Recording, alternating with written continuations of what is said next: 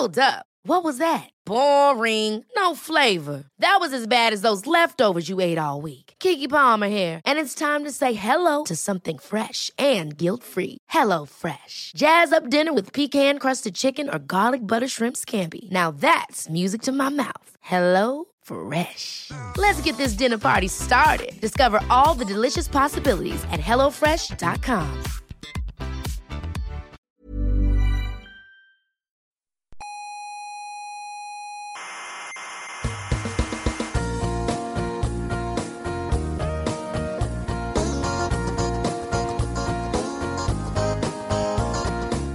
Aquí comienza Coffee Break, la tertulia semanal de la actualidad científica. ¿Cuántas estrellas tiene la Vía Láctea? Entre 200.000 y 300.000 millones. ¿Cómo lo saben? ¿Las han contado? ¿Acaso las han contado? No, hombre, no, lo que se ha hecho es un estudio... de- Soberbios, científicos soberbios.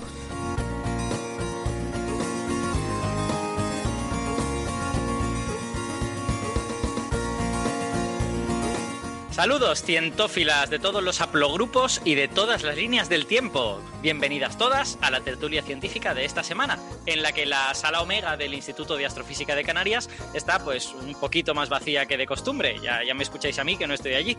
Pero no os preocupéis que nos las vamos a arreglar para llenarla con toda la actualidad científica de los últimos siete días. Yo soy Alberto Aparici, os estoy hablando desde el Instituto de Física Corpuscular en Valencia y esto es el episodio 207 de Coffee Break. Y en este episodio vamos a hablar de toda una serie de cosas que han pasado en los últimos siete días. A lo mejor la más noticiosa y que habéis visto en, los periódicos es que se ha anunciado el premio Abel de este año, el premio Abel de 2019, y ha sido por primera vez para una mujer, Karen Uhlenbeck, una experta en análisis geométrico. Vamos a hablar de ella y de su trabajo.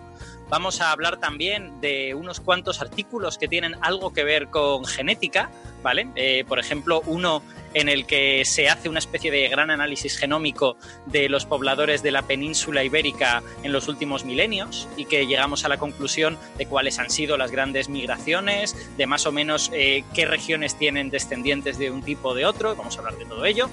Eh, después vamos a hacer un- una incursión en el pasado todavía más remoto.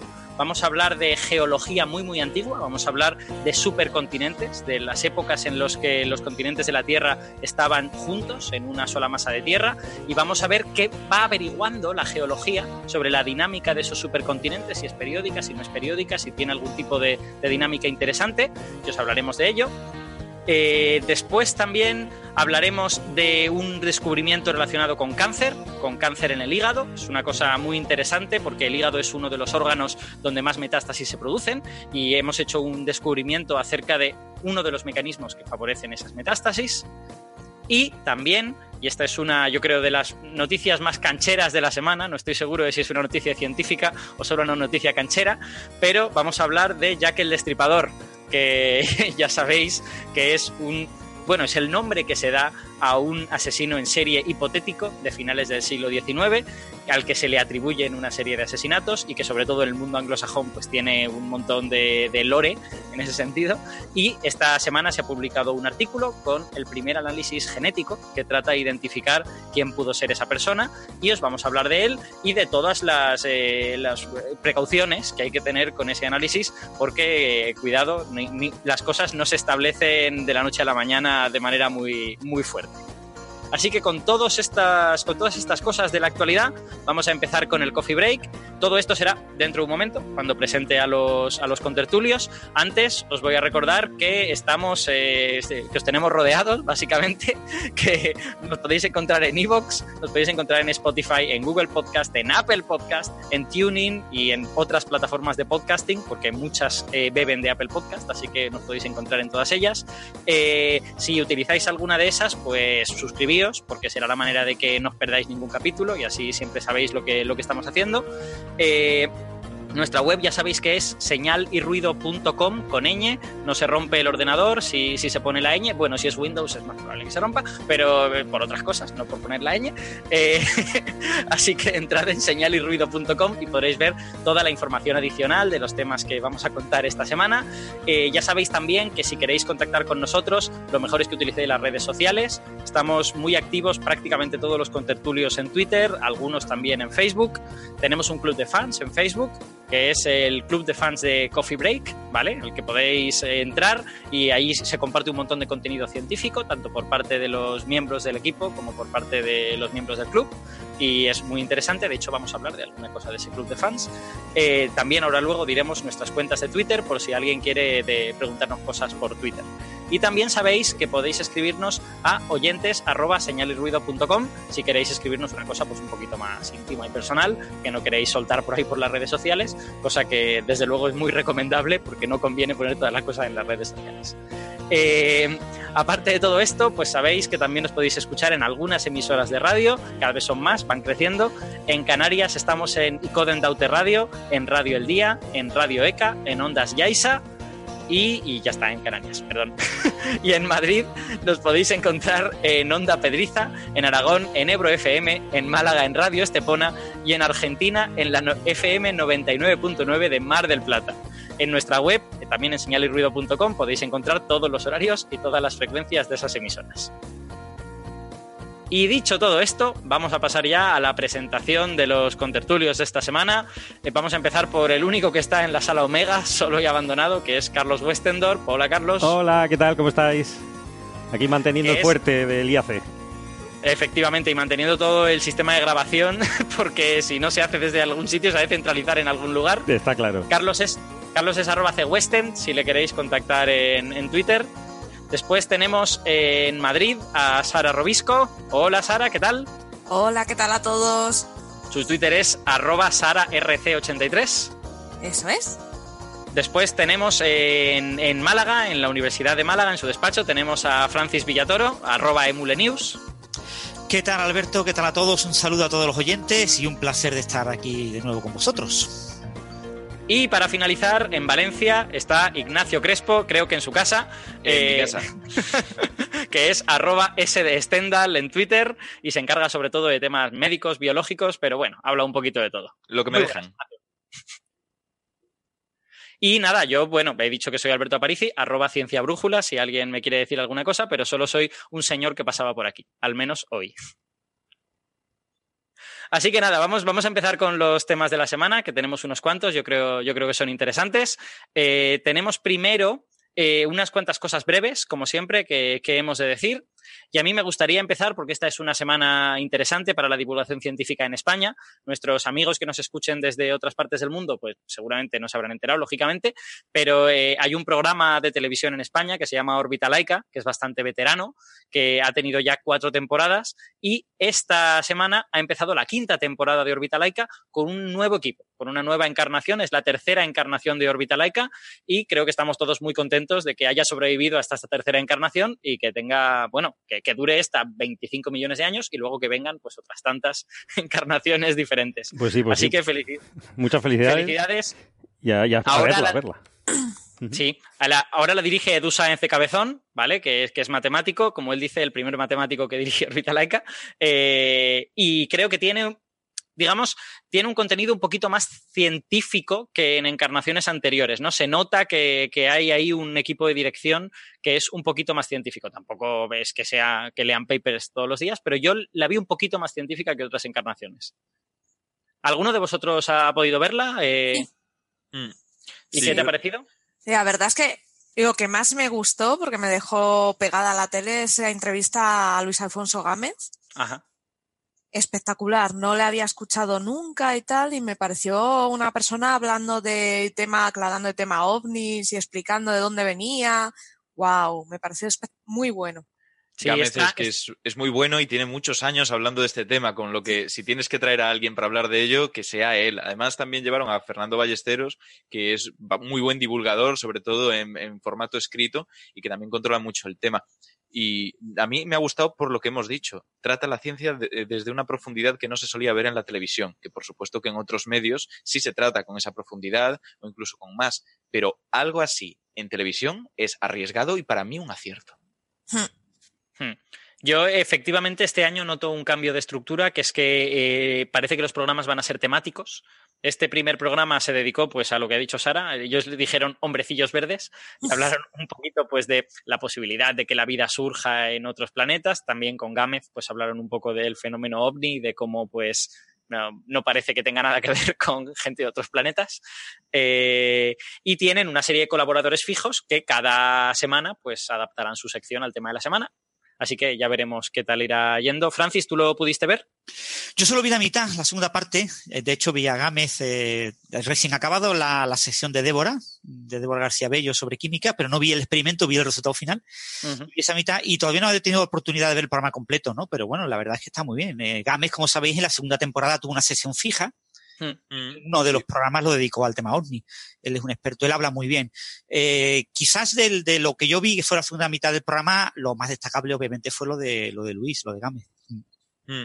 Y los colaboradores realmente se nota que son personas que, aparte de saber de ciencia, saben de comunicación. Teníamos ahí a Moure, que para mí es una de las personas que mejor lo hace sobre un escenario en ciencia y en divulgación. Y yo creo que dio bastante la talla, junto con Débora, que también, vamos, me parece genial. Moure tiene mucha experiencia, lo que pasa es eso, que está siempre sesgado en su toque de humor que puede que a algunas personas no les guste, ¿no? En un programa de, entre comillas, serio de ciencia, ¿no?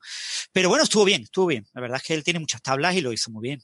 Ya, yo creo que lo que yo vi es que estaban un poquito tensos todos, ¿no? Sí. pero bueno, eso se irán destensando y relajando en los próximos programas. Ha pasado en todas las temporadas y seguramente lo harán mucho mejor y será un programa de éxito. Tuvo un share del 1,2%, unos 350.000 espectadores o algo así, que no está mal, aunque es menor que el que tuvo la primera vez que se estrenó la primera temporada de Beta que llegó cerca del medio millón.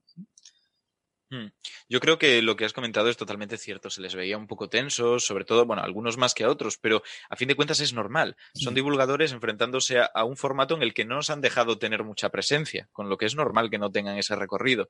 Moure sí que había hecho cosas en televisión, de hecho, Dame Veneno, a mí me parece que es un programa que estuvo muy bien. Y bueno, pues ellos dentro de su ámbito habían tocado de alguna manera el mundillo, pero claro, esto es algo nuevo y es con la presión de sentir que hay cuatro temporadas antes que ellos que lo han hecho mejor, peor, pero han sido un referente en la divulgación en televisión. Tenían que dar la talla y yo no sé si habría sido capaz de abrir la boca con esa presión, así que por mi parte un aplauso. Bueno, y recordaros una cosa, que ahora tienen dos directores. Uno de los directores es Antonio, eh, mi mesa cogea en Twitter, que fue el director y creador del formato, el director de las dos primeras temporadas, y que fue retirado del formato eh, en la segunda, en la tercera y cuarta temporada, que fue la segunda reencarnación del programa, y que ahora retorna, pero en, eh, como codirector junto con el director de la eh, segunda reencarnación. Lo que pasa es que ahora se nota mucho más su estilo en, el programa, ha retornado a muchas cosas de, la, de las primeras temporadas. Hmm. Sí, efectivamente. Yo, yo reconocí una cierta vuelta. Eh, bueno, a cada cual le, gustará más una cosa que la otra. A mí me gustó más la primera encarnación que la segunda. Y esta cierta, esta cierta vuelta al, estilo de las primeras a mí me, me, resultó interesante. También tengo que decir y eh, bueno, esto es una cosa en la que yo sé que probablemente estoy en minoría, pero yo no soy particularmente fan del lenguaje televisivo del siglo XXI.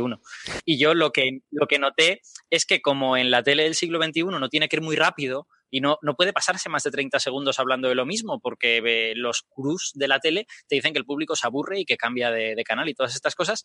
A mí me parece que es difícil profundizar en un tema con una restricción tan severa, ¿no?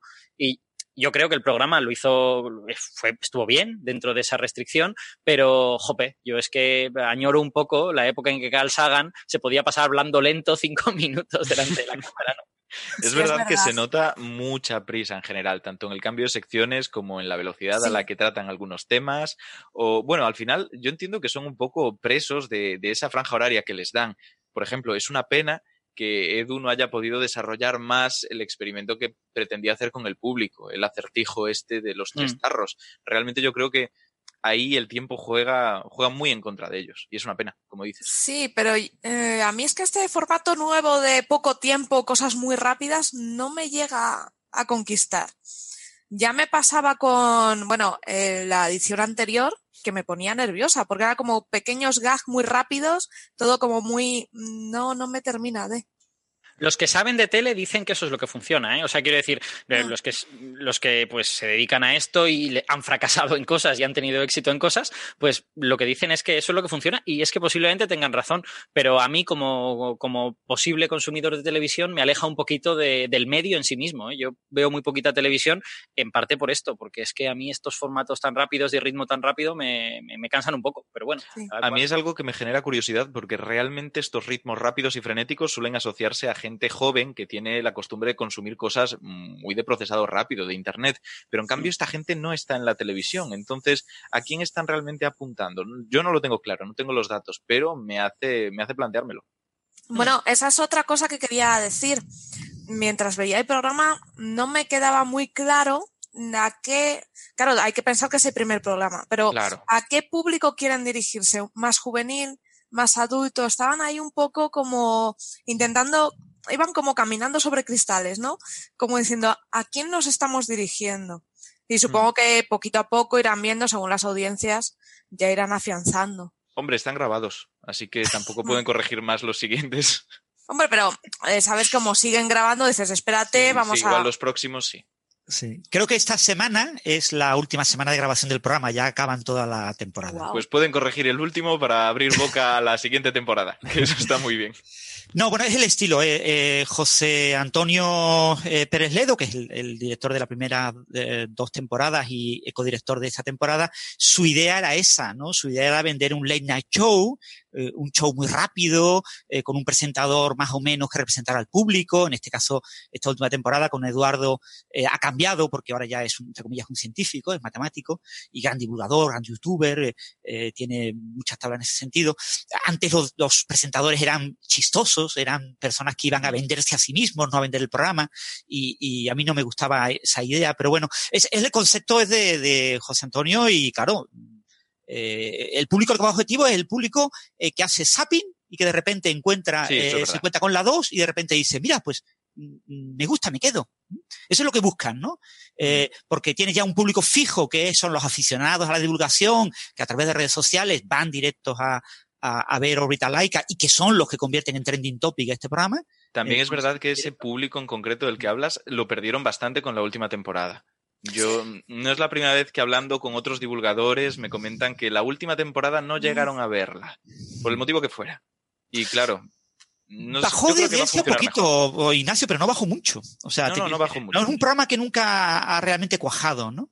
Hmm. Y, pero bueno, eh, eh, si os acordáis, después justo del programa de este lunes pasado, eh, se emitió un documental un documental clásico de la 2 que además estaba muy bien, la verdad, el documental me gustó. Yo vi solamente la, mitad.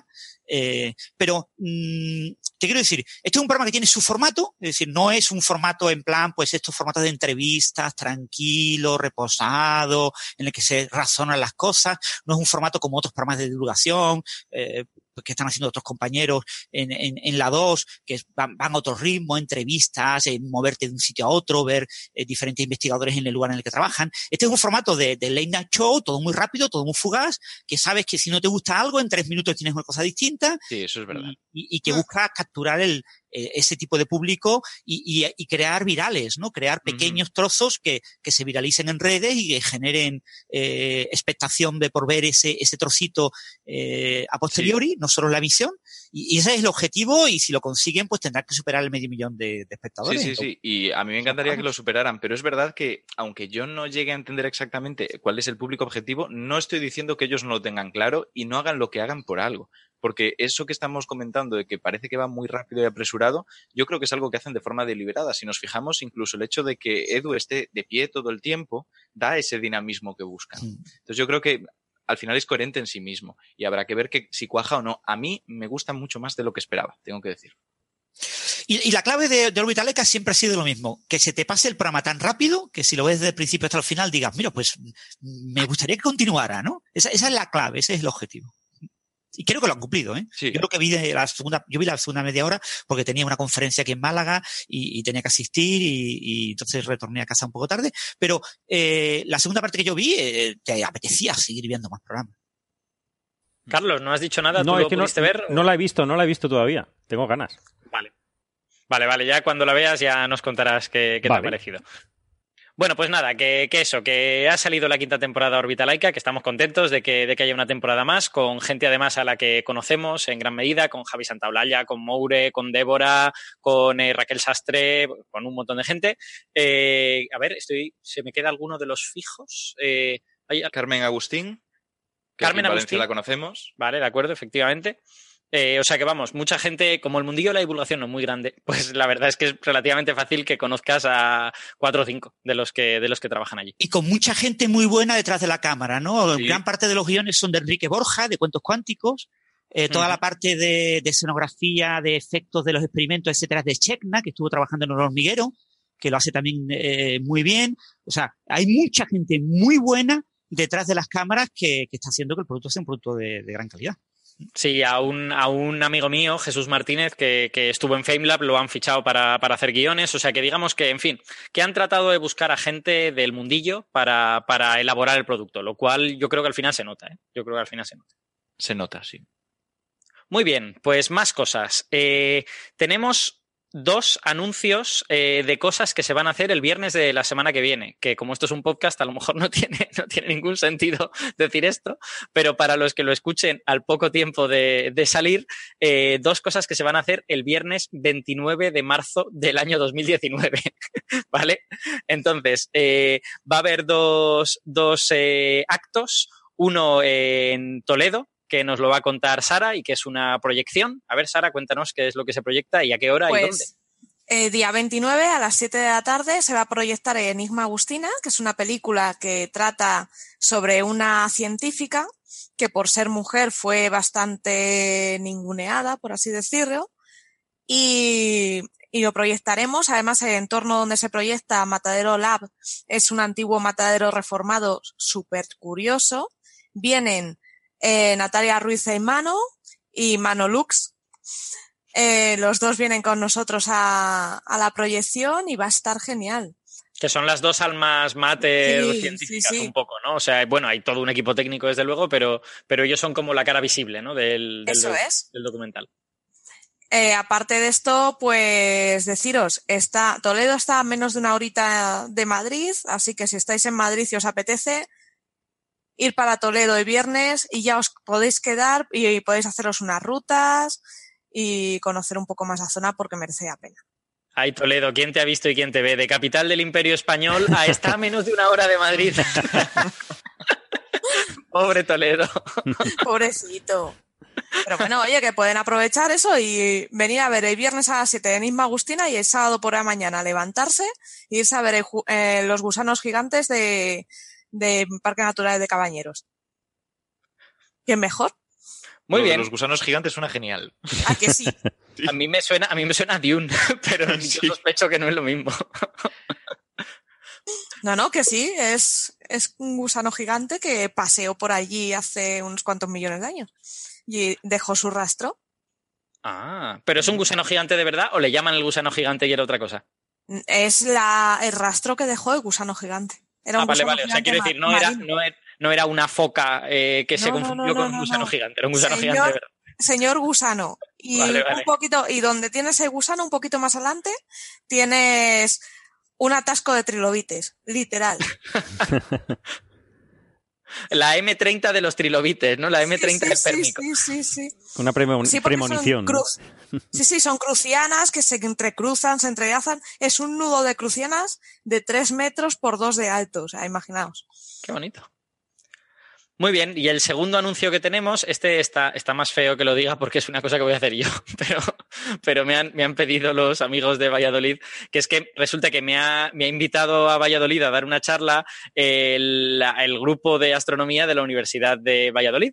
Entonces voy, voy a estar allí el 29 de marzo contraprogramando al Enigma Agustina eh, en, a las, a las 8 de la tarde en el aula magna del aulario de la Facultad de Ciencias de la Universidad de Valladolid. Voy a estar dando una charla sobre el programa de Langlands, sobre precisamente, hoy vamos a hablar del premio Abel 2019, pues sobre el premio Abel 2018. ¿Vale? Que es una charla que ya hice y que di en Valencia. Ignacio estaba, Ignacio era organizador, de hecho. Sí. Eh, y ahora, Ahora lo que he hecho es hacerla más grande y la, voy a dar en, Valladolid a ver qué tal funciona o si la gente me dice esto no se entiende nada. Pero la pregunta es, ¿a cuántas horas está Valladolid de Madrid? Yo creo que pierde, que Toledo está más cerca. Hombre, si vas en AVE estás a una horita, una horita, hora y media. Sí, pues efectivamente. Esta es opción. Así que sí, no, aparte Valladolid está fenomenal, ¿eh? Para pasar un fin de semana y tienes Salamanca al lado, así que no lo dudéis tampoco. Pero no tiene atascos de trilobites. Ah.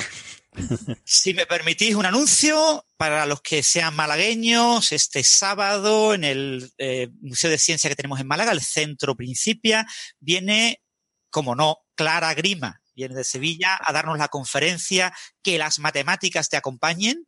Eso será a las 12 de la mañana, es eh, entrada gratuita hasta completar aforo y se puede aprovechar para ver el, Museo Principia, el Centro Principia. Así que todos los malagueños deberían de, ver a Clara, que seguro va a ser una charla estupenda. Sábado 23 pues de marzo, pues. Exactamente, este sábado, 23 de marzo. Ya que todo el mundo está haciendo anuncios, yo también voy a hacer un anuncio de cosas que se hacen en Valencia, que no parezca menos. Pero eh, Este viernes a las 7 de la tarde, en el Salón de Actos de la UPV, da una charla Ramón Nogueras, que es un divulgador conocido de Granada y, bueno, que ha, hecho, ha estado desgranando ciencia. Y es felicidad, la autoayuda no tiene nada que ver con esto. Una charla sobre psicología que yo creo que merecerá mucho la pena. Hmm. Este, en este caso, viernes 22 de marzo, todo 2019. Oyentes de 2020, perdón, pero esto ya no se puede. y yo, quiero anunciar también el primer concurso de, del club de fans de Coffee Break por la gran Neferchiti, que eh, ha arrancado con una pregunta para los muy cafeteros de Coffee Break en Facebook, en nuestro club de fans, y pues habla sobre la Odisea 2001 y su versión Odisea 2010 y cuál de nosotros, Héctor o yo, cuál, cuál preferimos. Es para gente muy aficionada y que se cierra el 1 de abril y habrá regalitos. Que muchísimas gracias a Neferchiti por siempre estar con nosotros, acompañarnos y darnos su alegría, su energía. Y un beso para ella. Carlos, ¿sabes cuándo escuché yo el programa de Coffee Break en el que se responde esa pregunta? Lo, escuché volviendo de Madrid en mi coche. O sea, tengo ese programa de Coffee Break ligado a, los, a las cuestas estas que hay que subir y bajar veniendo de Madrid a Valencia y tal y cual. Pues lo estaba, lo estaba escuchando mientras conducía. ¿Y se hizo más suave o, peor? Eh, no, esas cuestas a mí siempre me parecen bastante, bastante molestas, la verdad. Mientras no te duermas al volante. Exacto.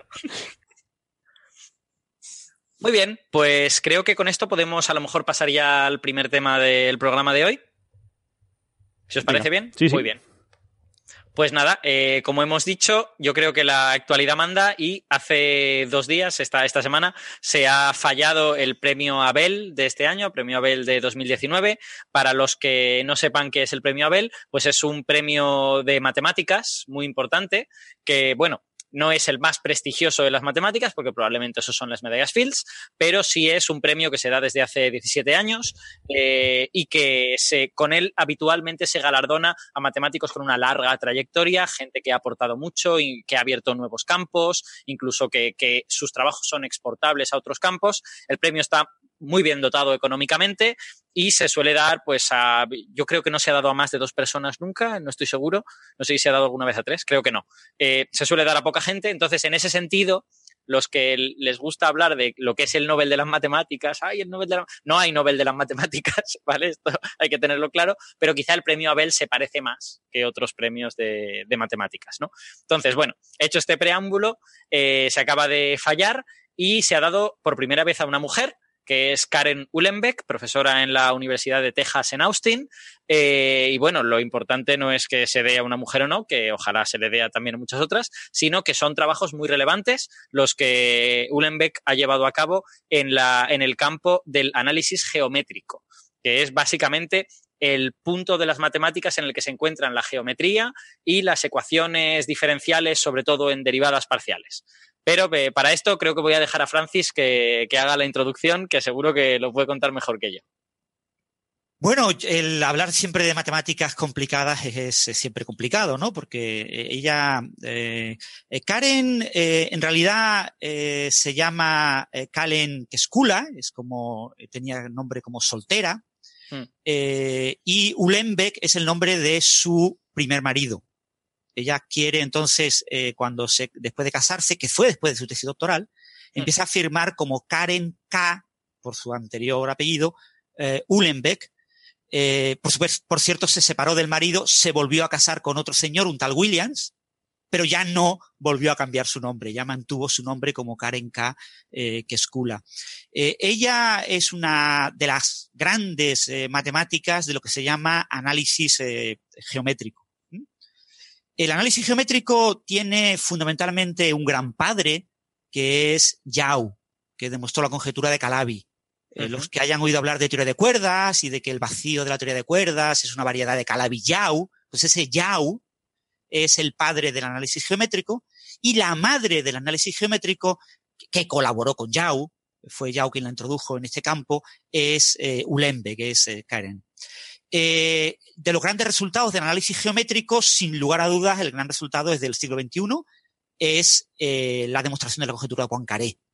Eh, por el trabajo de Grigori Perelman, ese famoso matemático ruso que se negó a recoger la medalla Fields en España, en Madrid, en el año 2006, pues ese es un trabajo de análisis geométrico. El análisis geométrico básicamente es la idea de estudiar desde el punto de vista eh, geométrico ecuaciones en derivadas parciales. Las ecuaciones en derivadas parciales requieren una definición en un sistema de coordenadas muy bien concreto. Eh, cuando escribimos las diferentes derivadas, estamos eligiendo unas, eh, un sistema de coordenadas determinado. Cuando yo cojo una variedad, una superficie, una hipersuperficie, por desgracia yo no puedo definir un único sistema de coordenadas.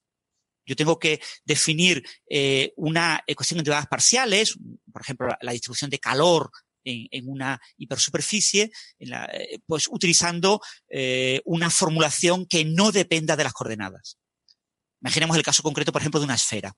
Si yo cojo una esfera, es imposible construir un sistema de coordenadas derivable, diferenciable, que incluya los dos polos, el polo norte y el polo sur.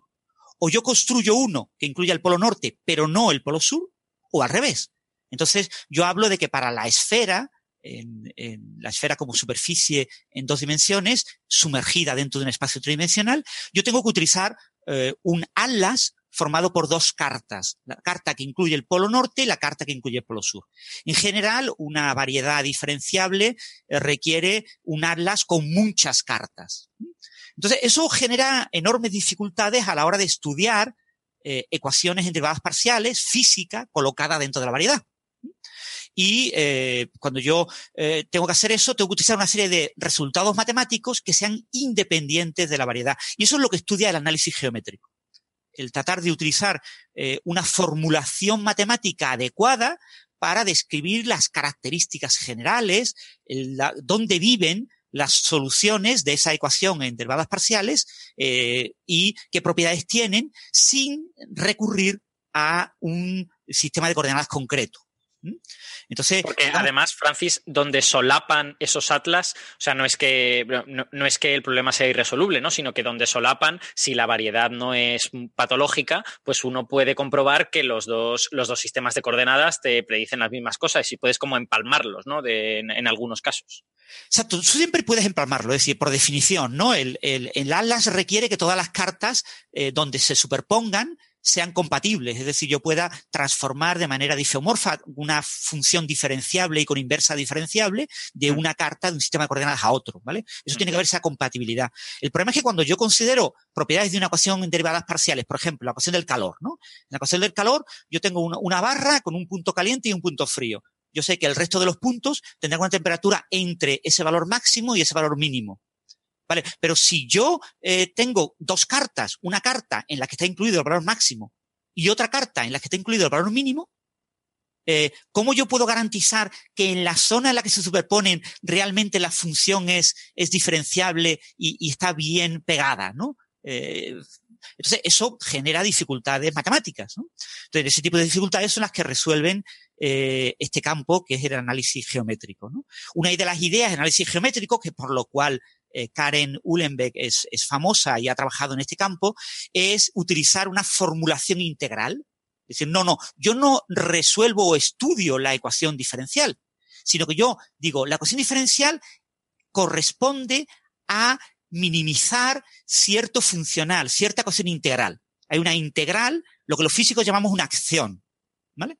Yo en toda la integral defino una magnitud que eh, cuando esa magnitud integrada en toda la variedad es mínima, eh, esa magnitud eh, es solución de una ecuación diferencial. Por eso se habla en, estos artículos a menudo de, de, un funcional energía o algo por el estilo, ¿no? Te refieres exactamente a este tipo de formulación, algo que sí puedes definir sobre toda la variedad, digamos. Exactamente. por ejemplo, un tema que ha trabajado mucho Ulembe, que es en las ecuaciones de Jan Mills, que describen eh, todas las interacciones fundamentales en el modelo estándar, ¿no? El electromagnetismo, eh, la eh, interacción fuerte y la interacción débil. Las ecuaciones de Jan Mills, tú construyes un lagrangiano.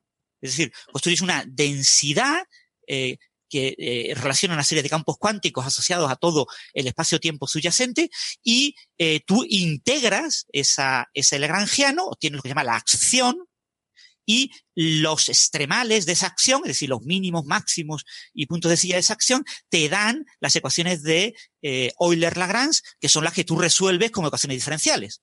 Hmm. Entonces, muchas de las propiedades de las soluciones de esas ecuaciones diferenciales vienen determinadas por esa formulación integral, por esa, eh, por el hecho de que estás minimizando una eh, magnitud que integras a lo largo de toda la variedad.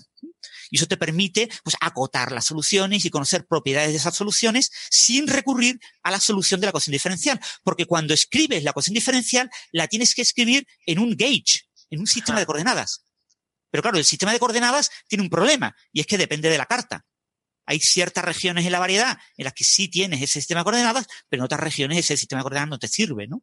Entonces, eh, uno de los mm, puntos clave en análisis geométrico es ver qué propiedades de las soluciones las puedo obtener sin especificar el gauge, cuáles son invariantes al gauge, ¿no?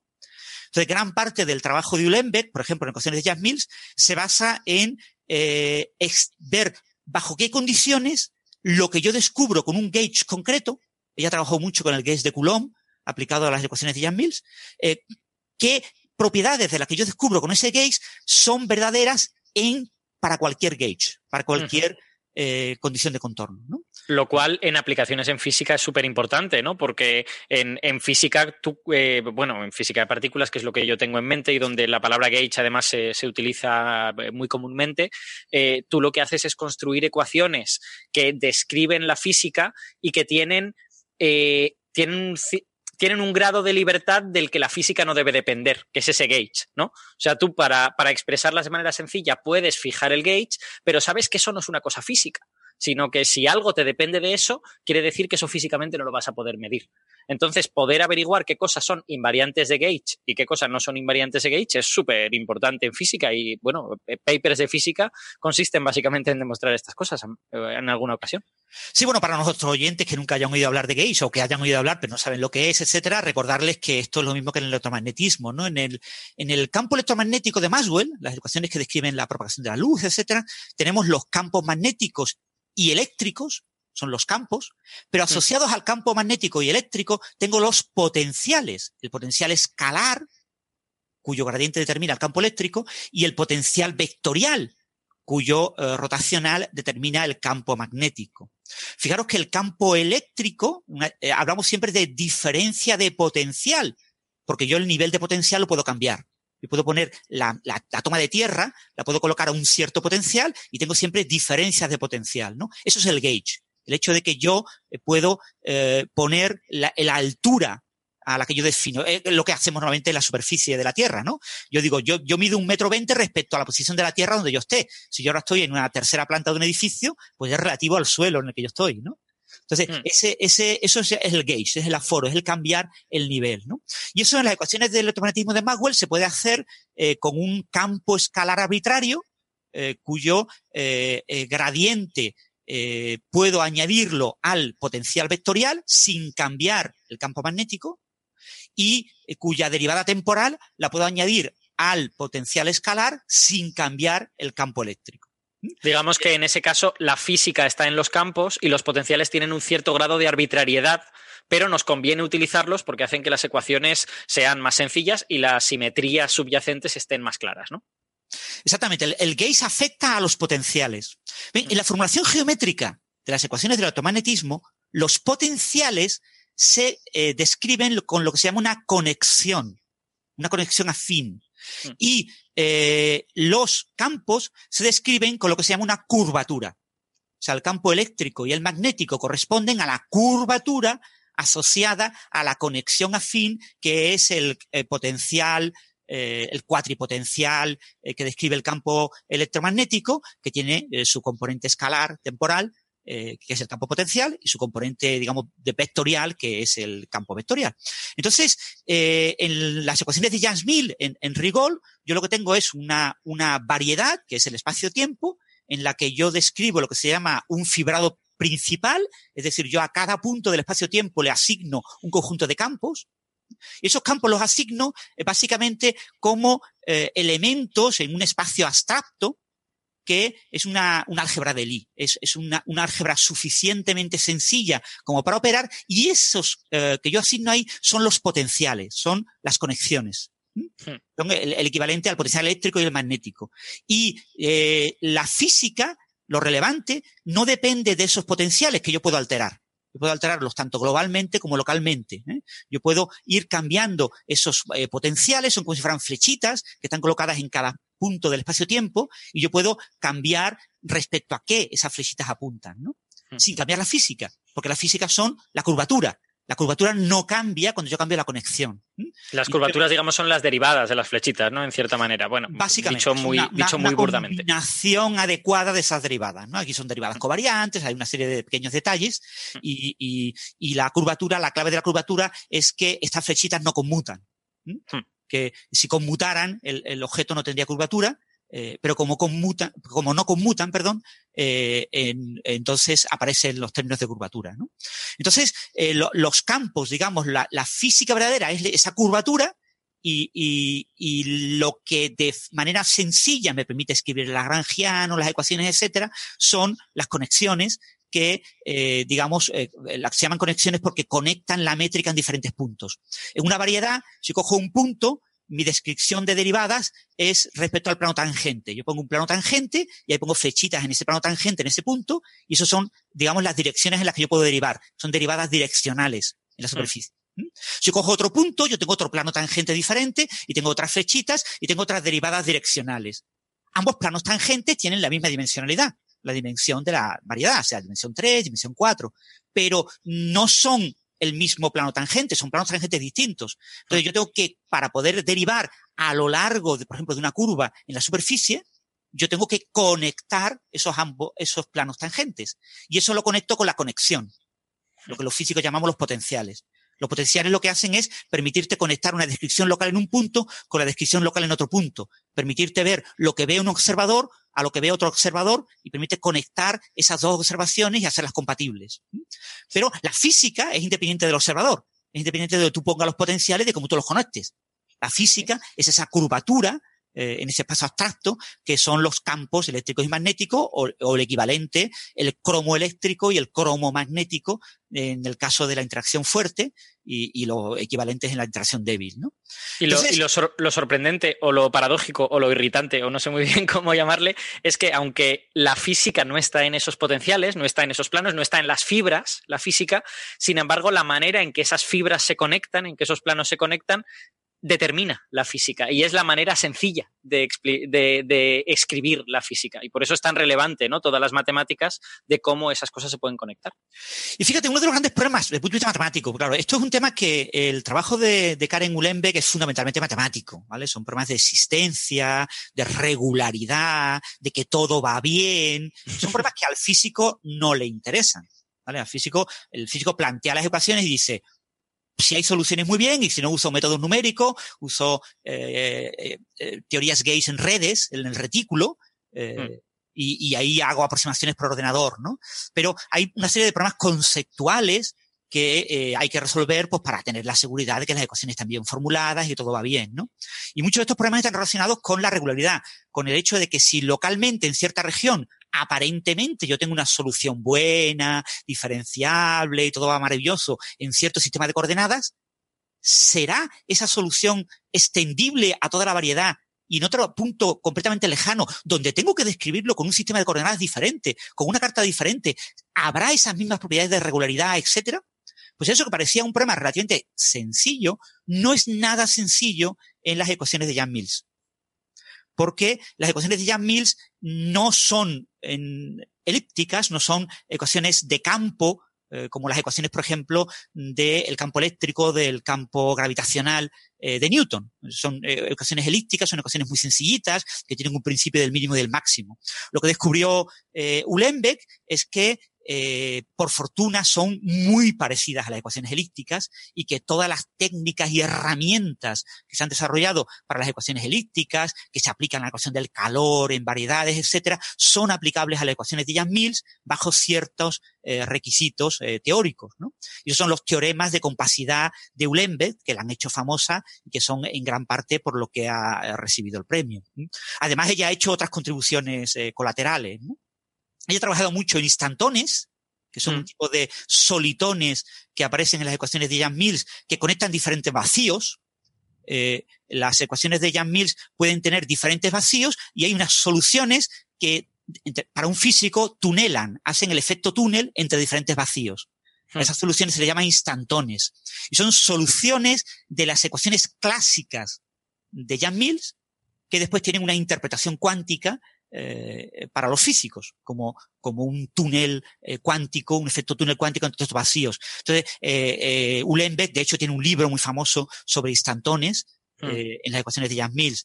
Ella también ha trabajado, bueno, esto básicamente la herramienta que ella utiliza es utilizar el funcional, la integral de esa, de esa, digamos, curvatura al cuadrado, en toda la variedad. Entonces, ella lo que hace es usar eh, eh, acotaciones del tamaño de la curvatura en toda la variedad, el máximo y mínimo de la curvatura en la variedad, para obtener acotaciones de lo que son las soluciones de la ecuación de Yang-Mills, que son el potencial, que son en la conexión, en el tamaño de la conexión, ¿no? Porque si la conexión es pequeña, si yo puedo acotar con una norma adecuada la conexión en toda la variedad, es prácticamente automático, como son derivadas sencillas, la curvatura está acotada. Pero el problema es, si la curvatura está acotada ¿Estará acotada la conexión? Eso lo demostró Ulenbeck en un trabajo muy famoso con Sachs. ¿no? Y ella también ha trabajado en superficies minimales. Eh, por ejemplo, la superficie de las pompas de jabón, ¿no? O lo que hacen los que juegan con aros, por ejemplo, aros metálicos y sacan una pompa de jabón entre un aro, eh, en un aro metálico, eh, una semipompa, si queréis, o, o, cogen dos aros metálicos y haces una superficie, una, una, la sección eh, si está en el mismo eje eh, ambos círculos, es una catenaria, que lo que hace la pompa de jabón. Este tipo de superficies minimales también son solución de ecuaciones funcionales de este tipo. Eso fue el tema en el que ella empezó a trabajar, ¿no? Y después ya en los últimos años de su carrera de investigación, ella se ha centrado en la integrabilidad, en entender las ecuaciones eh, que tienen una descripción matemática muy buena que permite conocer, eh, digamos, eh, las propiedades genéricas de todas las soluciones de la ecuación. Las hmm. ecuaciones de Yang-Mills no son integrables, pero las ecuaciones de Yang-Mills autoduales en dimensión 4 sí son integrables.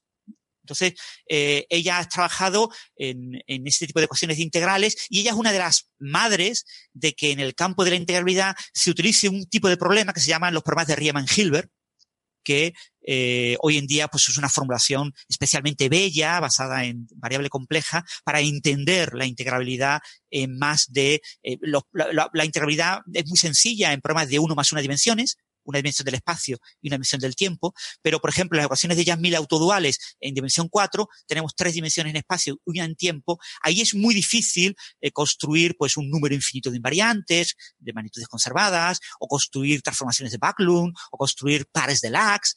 Sin embargo, con la formulación de problemas de Riemann-Hilbert es posible eh, atacar este tipo de problemas eh, y eso eh, en gran parte es una labor de, de ¿no? O sea, Ulenbeck ha, tenido como tres grandes contribuciones a la matemática, fundamentalmente en el tema de, de lo que se llama bueno, en, en, en, ecuaciones integrales y, todo el tema este de, de, la, de las variedades, entender lo que se llaman eh, eh, aplicaciones eh, holomorfas en, entre varias, o sea, entender cómo son las superficies minimales, ¿vale? La, la, la, la matemática de las, de las, pompas de jabón, después la aplicación de este tipo de técnica matemática a las ecuaciones de Jan Mills para entender la regularidad y el comportamiento, la existencia y la bondad de las soluciones de Jan Mills, y hmm. después la aplicación a ecuaciones integrables, que es ya la parte final de su vida.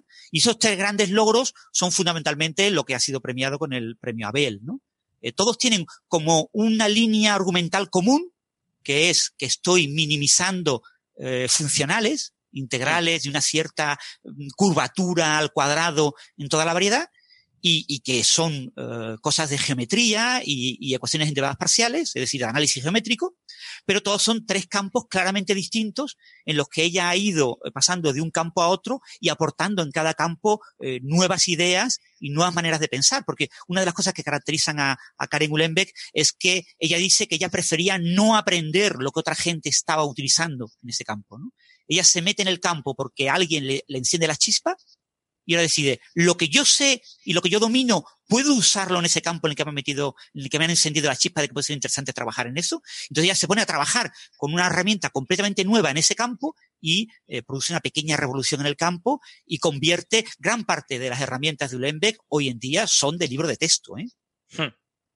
Sí, sí, de hecho yo, yo pertenezco, yo quizás soy una clase un poco eh, minoritaria de físico. A mí este tipo de trabajos me gustan mucho, porque yo cuando, cuando estudiaba teoría cuántica de campos y todas estas cosas, eh, me preocupaban mucho los cabos sueltos, ¿no? O sea, es verdad, se podía calcular, pero yo tenía la sensación al estar calculando de estar siempre pisando huevos, ¿no? Pero esto, si me salgo un poco del camino marcado, ¿esto va a tener sentido o, o, va, o voy a empezar a estar haciendo los cálculos mal? Entonces, toda, toda esta gente que ha tenido el esfuerzo de demostrarte, no, no, la teoría es consistente, si te sales de aquí quizá no sabes calcular, pero, pero el, la solución existe de alguna manera, a mí me parece muy relevante y me, aunque reconozco que la tecnología se me escapa un poco, ¿no? He intentado leer el, paper este de, en el que demuestra que las teorías de Young Mills, eh, las singularidades son evitables, las singularidades dependen del, dependen de, la, de las coordenadas que estás utilizando y que no son físicas, eh, y la verdad es que me he perdido muy rápidamente, ¿no? Porque la, la tecnología se me escapa muy, muy rápido.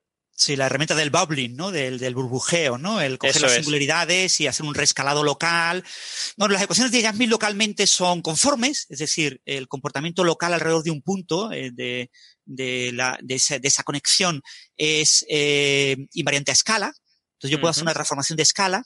Entonces, eh, si yo tengo puntos singulares, puntos donde sé que pueden aparecer puntos singulares, eh, algo muy habitual, yo puedo hacer un rescalado adecuado y ir eh, como inflando el entorno de ese punto, y es como si yo cogiera ese puntito, imagínate la punta de un cono, y, yo pudiera, fuera como elástica, yo pudiera soplar desde, la parte ancha del cono y, la puntita fuera abriéndose y fuera formándose como una pequeña burbujita y fuera haciéndose una burbuja cada vez más grande y cuando llegase una burbuja suficientemente grande ya no tengo la punta de un cono, que es una singularidad, sino que tengo un cono que acaba en una burbujita redonda. Y entonces todo eso me permite controlar la curvatura promedio en toda esa región, ¿no? Y, pasar de forma continua desde la curvatura plana de la superficie del cono a esa curvatura finita de esa burbuja, ¿no? Entonces ese tipo de temas te permite tengo una pregunta, eh, a, ver, a, ver, si tú lo sabes. Eh, esta, esta eh, transformación que acabas de describir se hace con cambios de coordenadas, es decir, cambiando el gauge y yendo a un gauge en el que, en el que la singularidad desaparece. O, quiero decir, la, la pregunta es, ¿la singularidad existe o no existe? claro. La singularidad sí existe. O sea, las ecuaciones de Jan-Mill, etcétera, tienen soluciones de tipo monopolo, por ejemplo, que es como la carga eléctrica de un electrón. La carga eléctrica de un electrón, el potencial es 1 partido R. Eh, ¿Qué pasa cuando R vale cero?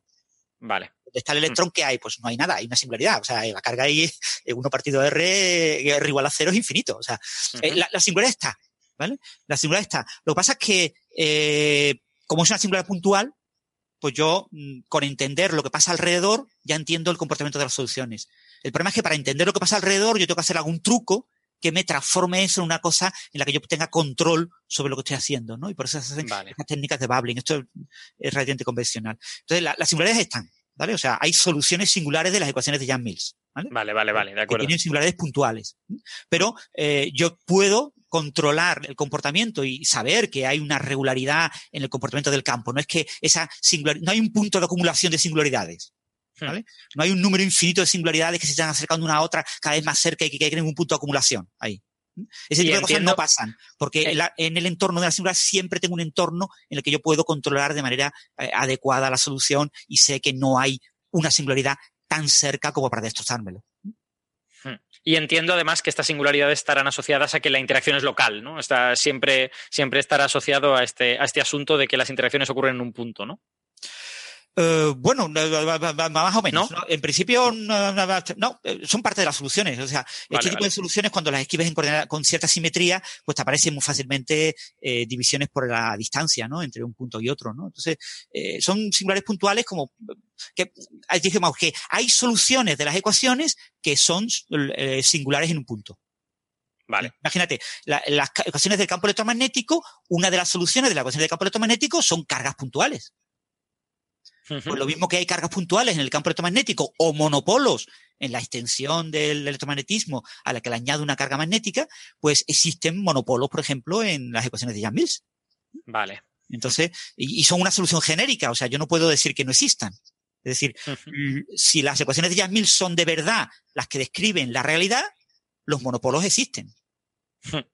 ¿Vale? O sea, eso está fuera de toda duda. Otra cosa es la masa que tengan, si son observables y si se pueden desvelar en los experimentos. Pero si las ecuaciones esas son verdaderas, salvo que sean sustituidas a cierta escala de energía por nuevas ecuaciones que no incluyan este tipo de soluciones singulares, las singularidades están ahí, ¿no? Hmm. Eh, ya te digo, el, el, este tipo de resultados son como muy matemáticos, como son muy difíciles de entender, y en general lo que tú has intentado, que es leer un artículo original, es, no es el mejor camino porque en general los artículos, eh, cuando eh, los artículos originales en este tipo de campo eh, te ofrecen una, una herramienta y hasta que esa herramienta no se entiende bien, no se explica de manera sencilla. Entonces, yeah. ese artículo, por ejemplo, que comentas de regularidad, hoy en día es media página de un libro. ¿Vale? Después de haberte dado las herramientas adecuadas previas, se demuestra ese resultado prácticamente en media página. Sin embargo, el artículo original no recuerdo si eran 15 o 20 páginas o algo así, no, no eran muchas más. Pero eh, eh, el artículo original es muy duro porque eh, sí. está generando conocimiento nuevo. Está ofreciendo una herramienta nueva que todavía no se domina. Conforme nuevos matemáticos van dominando esa herramienta, van desglosando cuáles son realmente la, la, los conceptos íntimos y claves y, y, hoy en día, ya digo, el, el, el bowling y todo este tema de regularidad, de, de, singularidades, para este tipo de ecuaciones que son localmente elípticas, eh, es algo muy, muy conocido y es una herramienta completamente estándar, ¿no? Y se estudia en, en, de forma breve, ¿no? Entonces, yo ahí te recomiendo eso, cogerte un libro de, de, del tema y, y en libros de texto que te lo explican muy bien, ¿no? Y después de leerte un par de capítulos, ya entiendes perfectamente, el, el, ya digo, la demostración del teorema acaba, es que es algo que cuando lo ves dices, ¿cómo se te había ocurrido? O sea, parece que se le puede ocurrir a cualquiera. Lo que pasa es que, claro, claro se te puede ocurrir a cualquiera, pero el, el padre, el creador, el, el pionero, eh, le costó años y, y, le costó mucho esfuerzo, ¿no? Hay una entrevista a Karen Ulenbeck en eh, Celebratio Matemática, se puede conseguir, eh, conseguir, fácilmente por internet, en la que es una entrevista en la que ella habla de su vida, etcétera, y te habla muy bien de todo este tipo de, de hitos, ¿no? Lo que supuso en, en este caso, estás hablando de un artículo con Sachs, quiero recordar, ¿es Sachs Ulenbeck o, o cuál es el que estás eh, pensando. No, el que, el, bueno, el que yo estoy diciendo es solo de Ulenbeck, pero espera un momento porque creo que vamos a aprovechar para despedir a la gente que nos está siguiendo en la radio y seguimos hablando de esto y también les pido a, al resto de gente si, si han leído algo sobre, sobre Ulenbeck. Así que nada, todo, a toda la gente que nos sigue en la radio, pues muchas gracias por aguantar aquí media hora de hablar de matemáticas bastante duras.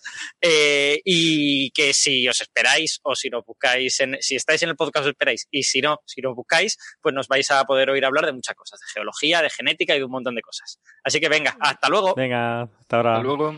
Chao, chao.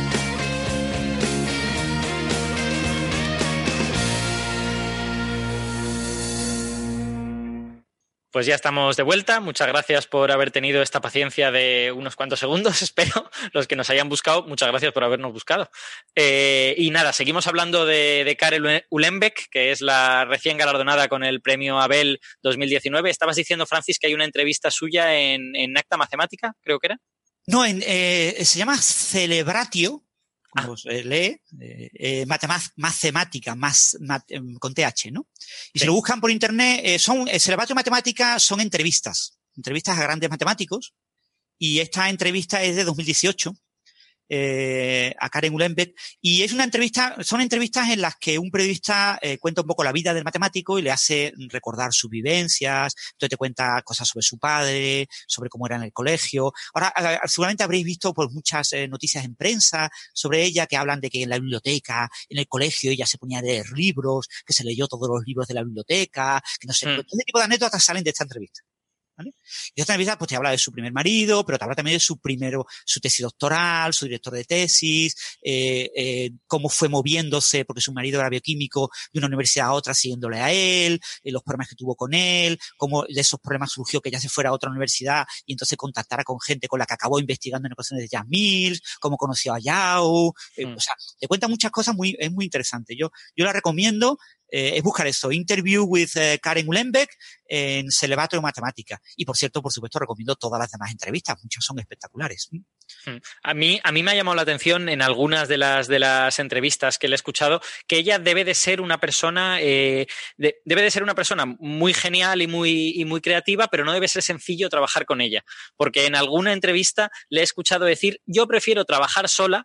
La verdad es que cuando, cuando estuve trabajando con Jonathan Sachs, con este que sacó el, artículo, el, primer artículo famoso, eh, él estaba siempre llamándome a la puerta y, diciéndome, saquemos esto, saquemos esto. Y no sé, debe de ser una persona, pues estas que prefiere trabajar solas y ya está. No sé, existe todo tipo de personas y, ella debe de ser de las que le gustan trabajar mejor en solitario.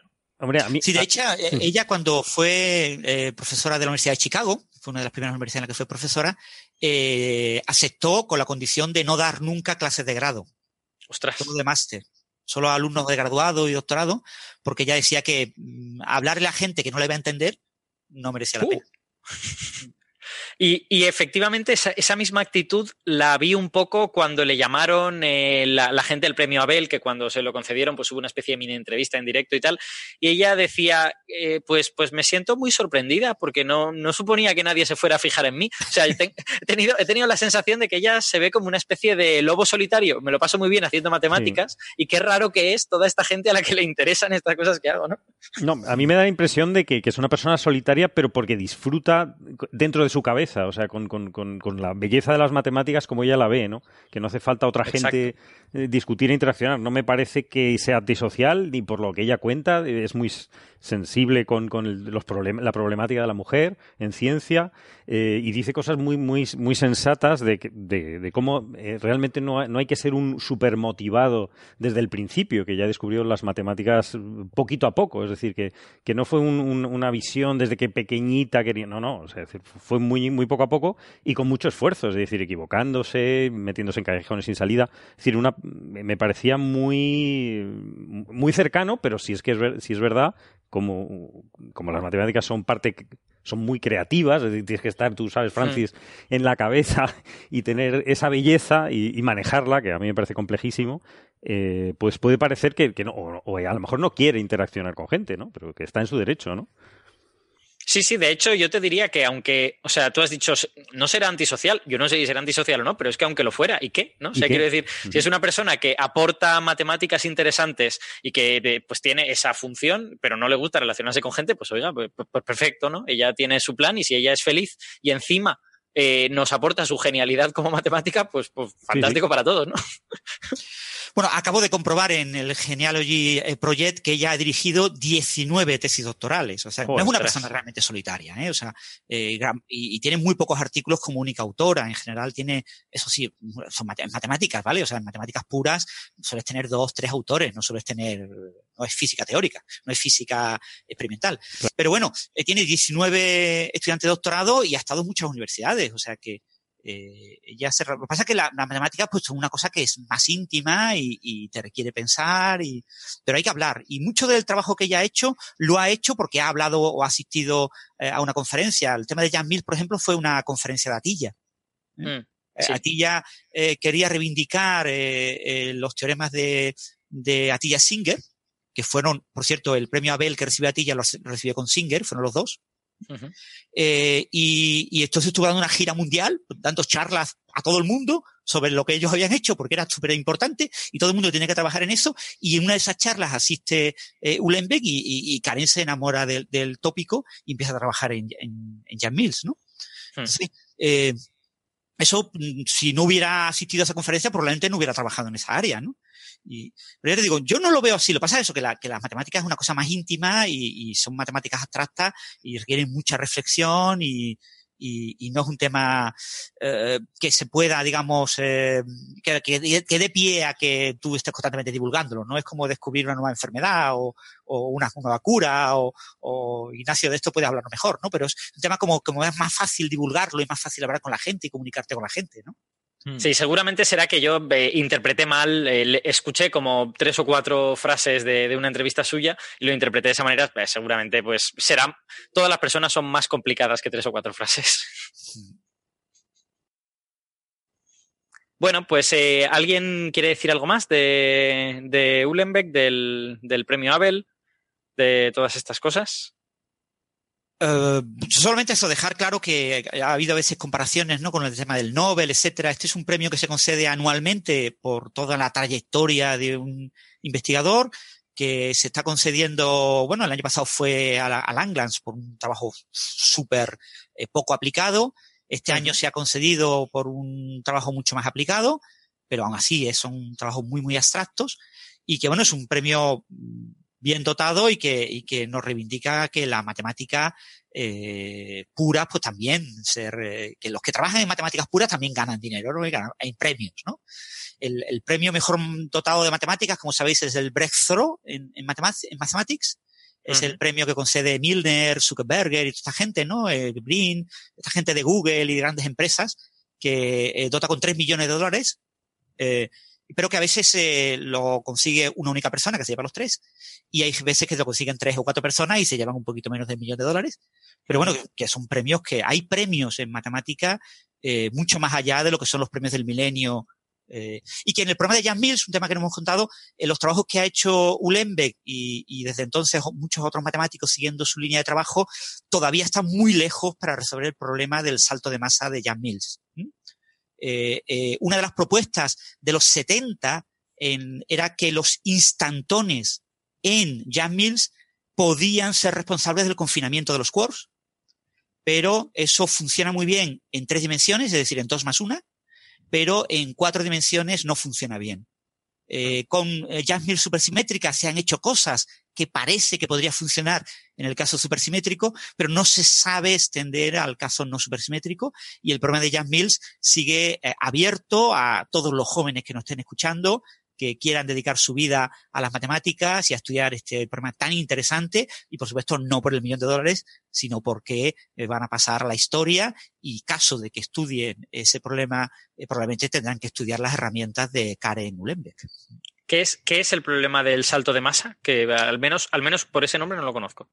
El problema del salto de masa de la ecuación de Jambil es uno de los problemas del milenio y es el problema de que eh, la, las ecuaciones de Jan-Mills eh, en principio, el, lagrangiano, la formulación matemática del lagrangiano, eh, no tiene escala, no tiene energía, escala de energía, escala de longitud.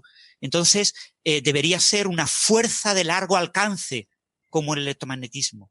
Sin embargo, los efectos no lineales, la autointeracción de los gluones, los gluones interaccionan con los gluones, los fotones no, eh, provoca de alguna manera que no conocemos que la escala de, digamos, la, la interacción se convierte en una interacción de corto alcance. Hmm. Entonces, la interacción fuerte solo es relevante a escalas inferiores al fentómetro, es decir, aproximadamente al diámetro de un protón.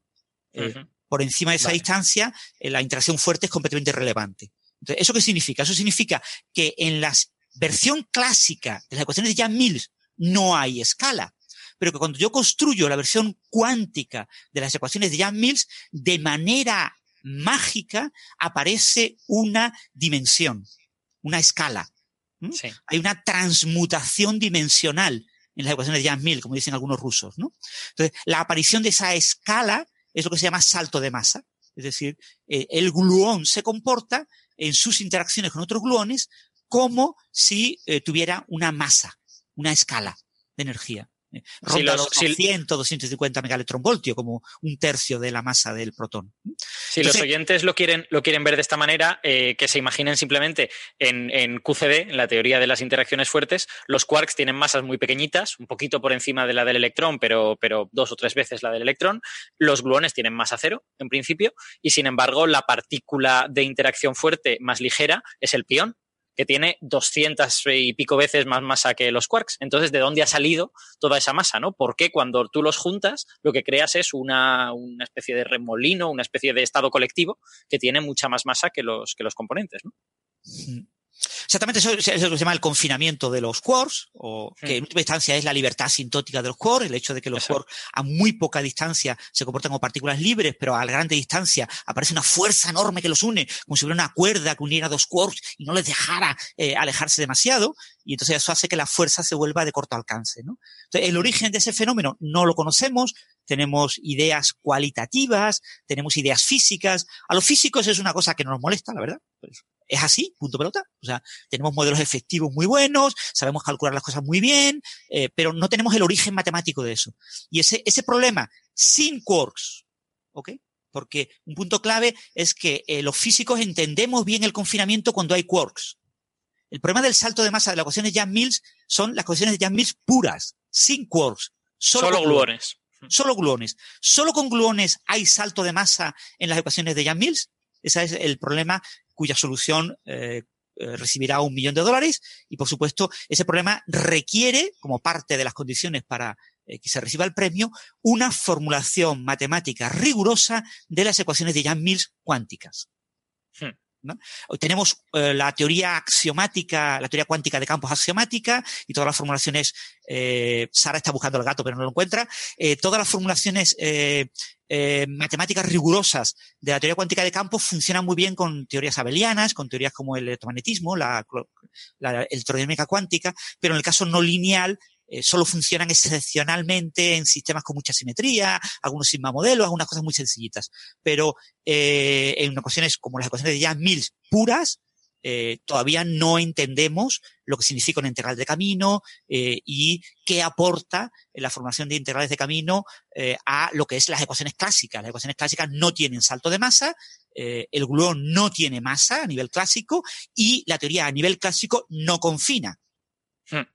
¿Vale? Por lo tanto, deberías, deberías tener todo tipo de estados con energías desde cero hasta, hasta la que fuese, ¿no? Y ya está. Exactamente. Y, sin embargo, no tienes eso, tienes un salto, es lo que tú dices. La realidad es confinada y tenemos una teoría que no sabemos cómo aparece ese confinamiento, pero que a alta energía describe de manera maravillosa, donde el confinamiento es irrelevante, hmm, la teoría describe de manera maravillosa la realidad. Pero donde el confinamiento es relevante, la teoría nos dice que no hay que confinamiento y que nos estamos equivocando y que no existe nada en el universo, ni siquiera nosotros, ¿no? Exacto. Sí, si los oyentes quieren imaginarse que Claro, si los oyentes quieren imaginarse qué significa eso de que sea relevante el confinamiento o no, si tú estás a energías tan altas que eh, partículas como el pión, que es la, esta partícula más ligera de QCD, o el protón, tienen tanta energía que da igual su masa, pues ahí efectivamente el confinamiento es irrelevante, ¿no? O sea, cualquier colisión puede romperte esas partículas y por lo tanto ahí te da igual esa, esa masa. Pero cuando te vas a energías pequeñitas, que de repente esa masa es más y más relevante para lo que le va a pasar a la partícula, entonces ahí dejas de entender qué es lo que está pasando. Mm. Muy interesante. Pero digo, los, jóvenes que nos estén escuchando eh, y que tengan interés en estudiar el doble grado de matemáticas físicas, eh, yo les recomiendo, pues, por supuesto, acabarán trabajando en la empresa, en industria, etcétera, ganando mucho dinero, pero yo les recomiendo que si no quieren ganar mucho dinero, uno de los temas muy bonitos, si estudias el doble grado de matemática física, es el problema de Jan Mills del salto de masa, que es un problema matemático muy, muy interesante y que en el que ahora mismo no tenemos ni idea, ni idea. Y que necesitamos gente joven con nuevas ideas, ideas revolucionarias que aporten eh, mm, agua fresca y mente fresca, ideas frescas eh, a este campo en el que estamos atascados desde hace 40 años. Es más, si consigues resolver ese problema, te dan el premio del milenio, te dan el premio Abel y te dan el premio Nobel, probablemente. O sea, te llevas, te llevas el pack completo a casa. Porque vamos, es que para física también tiene un montón de relevancia ese problema, con lo que yo entiendo que el Nobel de Física también se lo darían a, quien consiga resolverlo. No lo creo, pero bueno, el Nobel de Física. ¿Tú crees que no? Porque, porque, es excesivamente teórico. A, Cromo ya le han dado el Nobel, entonces no tiene sentido dar otro No lo sé. No, creo que lo dieran, no creo que lo dieran. Esto es un problema más de interés matemático, ¿no? Y probablemente la, una vez que se resuelva el problema de Jan Mil puras, probablemente el, el, problema con Quarks sea completamente distinto y requiera otro tipo de mecanismos. No lo sabemos. Ya, ¿eh? eso, eso, sí, sí, sí, sí. Ahí, ahí tienes toda la razón. Bueno, pues si os parece, pasamos ya de tema y creo que antes de pasar de tema vamos a despedir a Francis porque tiene que dar clase esta tarde eh, y aunque es dentro de un rato, pues eh, que se pueda preparar la clase para que no, para que no llegue ahí y les hable de Karen Unenbeck. bueno, bueno, ayer, lo mencioné, ¿eh? porque yo tengo muchas alumnas, además me gusta siempre cuando hay noticias así relevantes de, de mujeres destacarlo y de hecho todos los días empiezo con alguna noticia divulgativa del día. Claro, yo pasé en bioquímica, entonces son noticias de bioquímica, de, eh, temas, pues una nueva cosa que se ha hecho con CRISPR-Cas, o una cosa que se ha hecho con proteínas, o algo de eh, criomicroscopía electrónica, cualquier cosa de estas así que me llama la atención, lo comento para intentar provocar a los alumnos a que profundicen y les doy la cita al paper, les digo que en la universidad es muy fácil conseguir los papers y que para intentar que lean y, y no creo que casi ninguno lo hará, porque tienen cosas más importantes que hacer, como aprobar asignaturas, pero eh, intento siempre motivarles, así que hoy les tengo que... De hecho, tengo que preparar ahora qué noticias les voy a contar. Ajá. Y le estás entiendo estadística, ¿no? Porque si es para bioquímicos será más bien. Informática. Ah, informática. Informática para bioquímicos. Eh, tiene una parte de estadística, pero tiene sobre todo análisis de secuencias de ADN, eh, temas de eh, temas de homología, de comparación de secuencias, de, alineamiento de secuencias, el tema de distancia entre secuencias para construir árboles filogenéticos, uh cosas básicas de manejo de secuencias como excusa para explicarles informática. Porque si les explica informática a pelo, pues probablemente no quieran aprender informática. corriendo, seguro que salen huyendo. Tú empiezas ahí a darle duro y los pobrecillos se asustan. Y tengo, tengo algunos alumnos que son, entre comillas, nativos digitales, pero que les cuesta mucho trabajo encender un ordenador o saber dónde está el botón y cosas por el estilo. hay gente que no sabe lo que es una carpeta. El nativo digital está sobrevalorado, ¿no? Estamos descubriendo. Sí. ya, ya. Y, sin embargo, están todo santo día con el móvil y, te manejan muchas cosas, ¿no? Y, pero no saben por una fórmula en Excel, por ejemplo. Eso, pero eso no puede ser, no puede ser sorprendente en ningún caso. O sea, quiero decir, yo que me gustaba la informática de pequeño, y no soy un hacha de la informática ni mucho menos, pero vamos, a mí siempre me han gustado las terminales, los comandos y todo esto. Ya con Windows 95, Windows 98, estamos hablando hace 20 años, me daba cuenta de que toda esta gente que se pasaba la vida en el ordenador no sabía informática. No tenía ni idea, no, no, no. Claro, porque has creado un sistema tan sencillo que no has de saber nada para utilizarlo. Y eso seguramente tiene ventajas, también tiene inconvenientes. Y uno de los inconvenientes es que cuando has de usar informática dura para resolver problemas serios de verdad, pues has de aprenderla, porque, porque no la sabes. Claro, nosotros no, eso, no, yo les enseño a conectarse a Internet a través de un socket, de, descargarse información de una base de datos, guardarla en un fichero, tienen, tienen que saber en qué carpeta está almacenado, formatos de fichero. Eso, por ejemplo, que las carpetas de Windows no pongan la extensión, genera enormes problemas en las primeras prácticas de laboratorio, porque los alumnos dicen, es que yo lo he descargado con tal formato, pero no me aparece. Madre mía. Un sitio, eh, ¿cómo sé yo? Y entonces ponen el nombre sin la extensión y no le funciona. Y, digo, pero a ver, son cosas muy básicas, pero eh, las tienes que explicar. Una vez que se lo explico ya lo saben y ya la siguiente semana ya no, me está avergonzando mucho mi generación, ¿eh? no, no, pero, pero no es vergüenza, es que es simplemente lo lógico. O sea, mm. hemos creado unos sistemas que cualquiera puede utilizar sin necesidad de estudiar mucho. Pues, hombre, no les vas a pedir que, que sean como si hubieran mm. estudiado mucho. Pues, lógicamente, no. Está claro, pero cosas como la extensión de un documento, anda que no he tenido yo que cambiar la extensión veces durante la carrera porque nos lo pasan como no toca o porque lo abro desde un dispositivo que no tiene determinado programa. Vamos, no sé. Sí, Al final son problemas que te encuentras. Hmm. Yo, yo tengo la consola de Linux, yo tengo mi consola coloreadita y cada extensión tiene su colorín y yo hago list y veo todos los colores y soy feliz. Pero yo soy consciente de que soy una persona un poco minoritaria. No, lo que pasa es que Windows, Windows es, eh, lo hace demasiado sencillo, como tú dices, y lo oculta por defecto la extensión. Entonces, lo primero que hay que hacer cuando instalan Windows es quitar la ocultación de extensiones porque si no es un infierno para, para todo el mundo, vamos. Pero, sí, mm, yo, yo, siempre he dicho que los sistemas operativos de los últimos 20 años, cuando ya de verdad se ha generalizado el uso de la informática y todo esto, eh, el problema no es hacerle la vida fácil al usuario, sino tratarle como si no necesitara saber nada, tratarle como si fuera tonto, ese, ese malcriar al usuario. ese es, para mí es el gran problema. Por desgracia es a lo que tendemos, porque si tú te das cuenta que usa el 90% de la gente para casi todo ya, el móvil, la tablet, eh, esas cosas, pues ahí no tienes extensiones, no tienes nada que te vaya, no estás tocando informática pura y dura. Luego, usuarios de Apple porque es mucho más sencillo, porque es más asequible. Mm. Eso es, eh, Windows cada vez tiende a eso más, eh, hacen mm. sistemas operativos cada vez más similares a tablets para que tú no te tengas que romper la cabeza. estamos tratando cada vez de simplificar todo y nos estamos quizá pasando un poco. Sí, en una tablet no tiene sentido el sistema de archivos, ¿no? Toda, la estructura de archivos. Entonces te cuesta mucho trabajo cuando tú dices, yo que quiero buscar, a ver dónde está guardado esto, a ver dónde están los archivos. Te cuesta mucho trabajo. Tienes que descargarte una app específica para, para ver el sistema de archivos, pero está ahí, ¿no? Es más, es más relacionado, relacionado con eso, ahí, yo tengo una anécdota personal muy graciosa, que es que yo estaba histérico la primera vez que trabajé con smartphones y tablets y esto, porque no tenía sistema de archivos, no tenía una manera de ver el sistema de archivos. Y no me tranquilicé hasta que de verdad, de verdad me bajé una app que me lo permitía ver. No la he usado nunca. La he usado dos veces o tres veces. Porque efectivamente no tiene sentido, pero yo estaba ah, como muy pues nervioso por no tenerla. Ay, yo sí la uso. Yo eh, recorro los archivos, muevo y hago cositas. Pero es horrible porque la estructura de, por lo menos de Android, de, sistema ah, operativo de archivos de directorios es la locura, es infernal. Entonces, lógicamente, por favor, ocúltamela, porque es que mm. no quiero ni verla, vamos. No, no, es bastante asquerosilla. Pero sí que viene bien cuando ya tu terminal cobra unos añitos y empieza la cosa a saturarse un poco, sí que viene bien eso, meterte dentro de las tripas y decir, a ver, todo esto es porquería, la voy sacando, esto voy moviéndolo. Esa, y le alargas la vida, la verdad.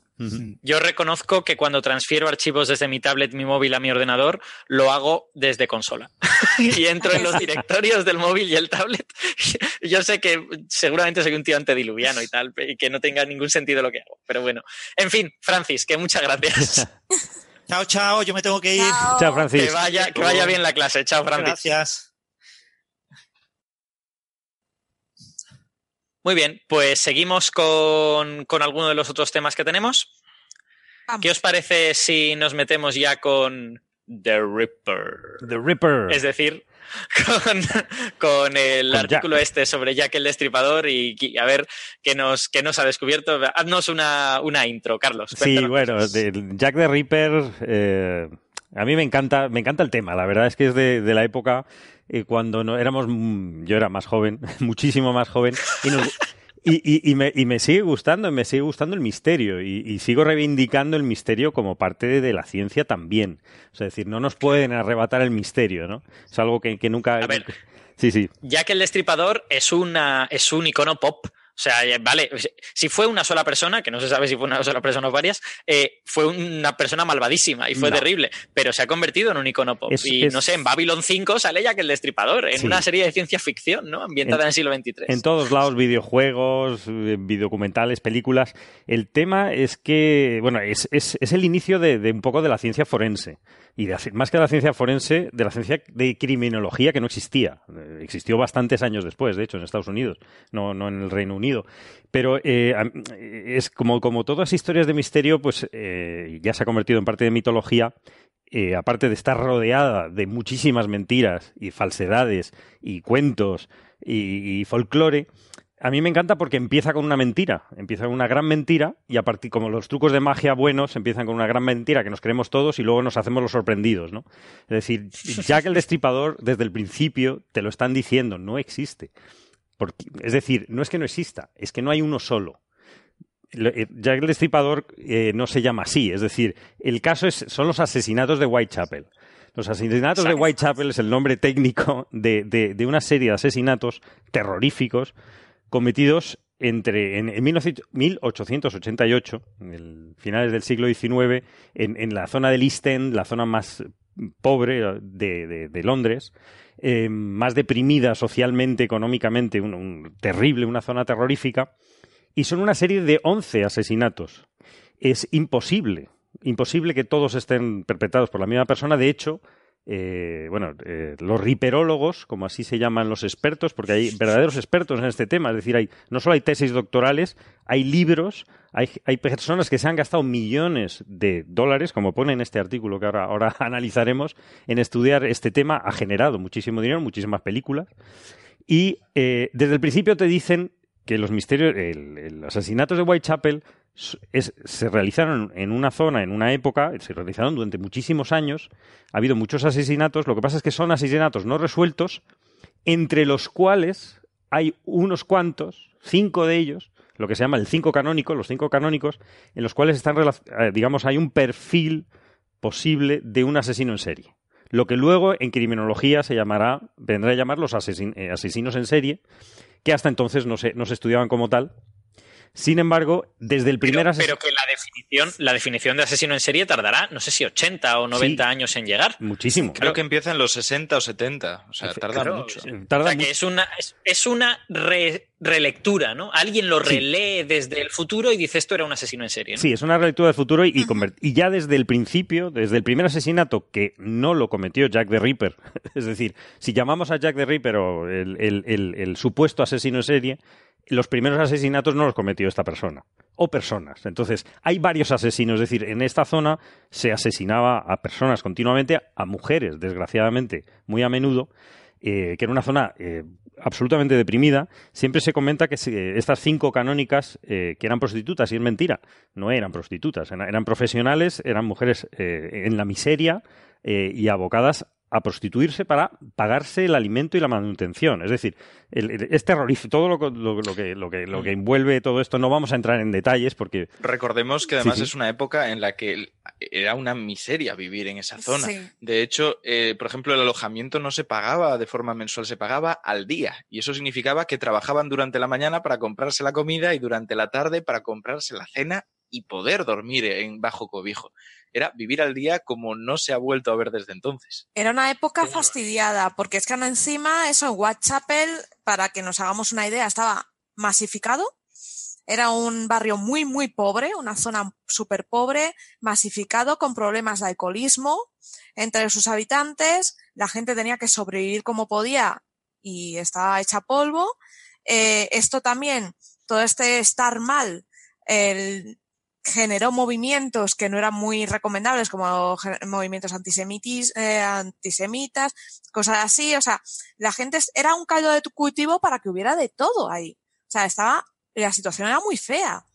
Era, terrorífica. Había inmigración, había pobreza, había eh, desempleo y, y, estaba empezando el IRA.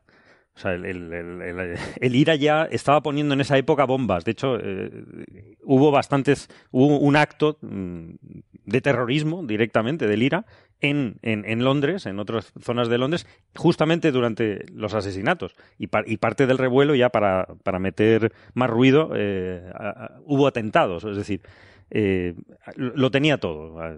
Alcoholismo, por supuesto, todo, todas estas situaciones llevan a a situaciones eh, terroríficas en las cuales eh, pues bastantes personas perdieron la vida, en el concreto unas cuantas en las cuales no se sabe eh, cuál es el origen, ¿no? Porque aunque hubiese muchísima policía, los métodos policiales eran patéticos, es decir, como eran casi inexistentes. Recopilaban la información, la apuntaban, hablaban con, lo, con quien podían y se hacían un lío.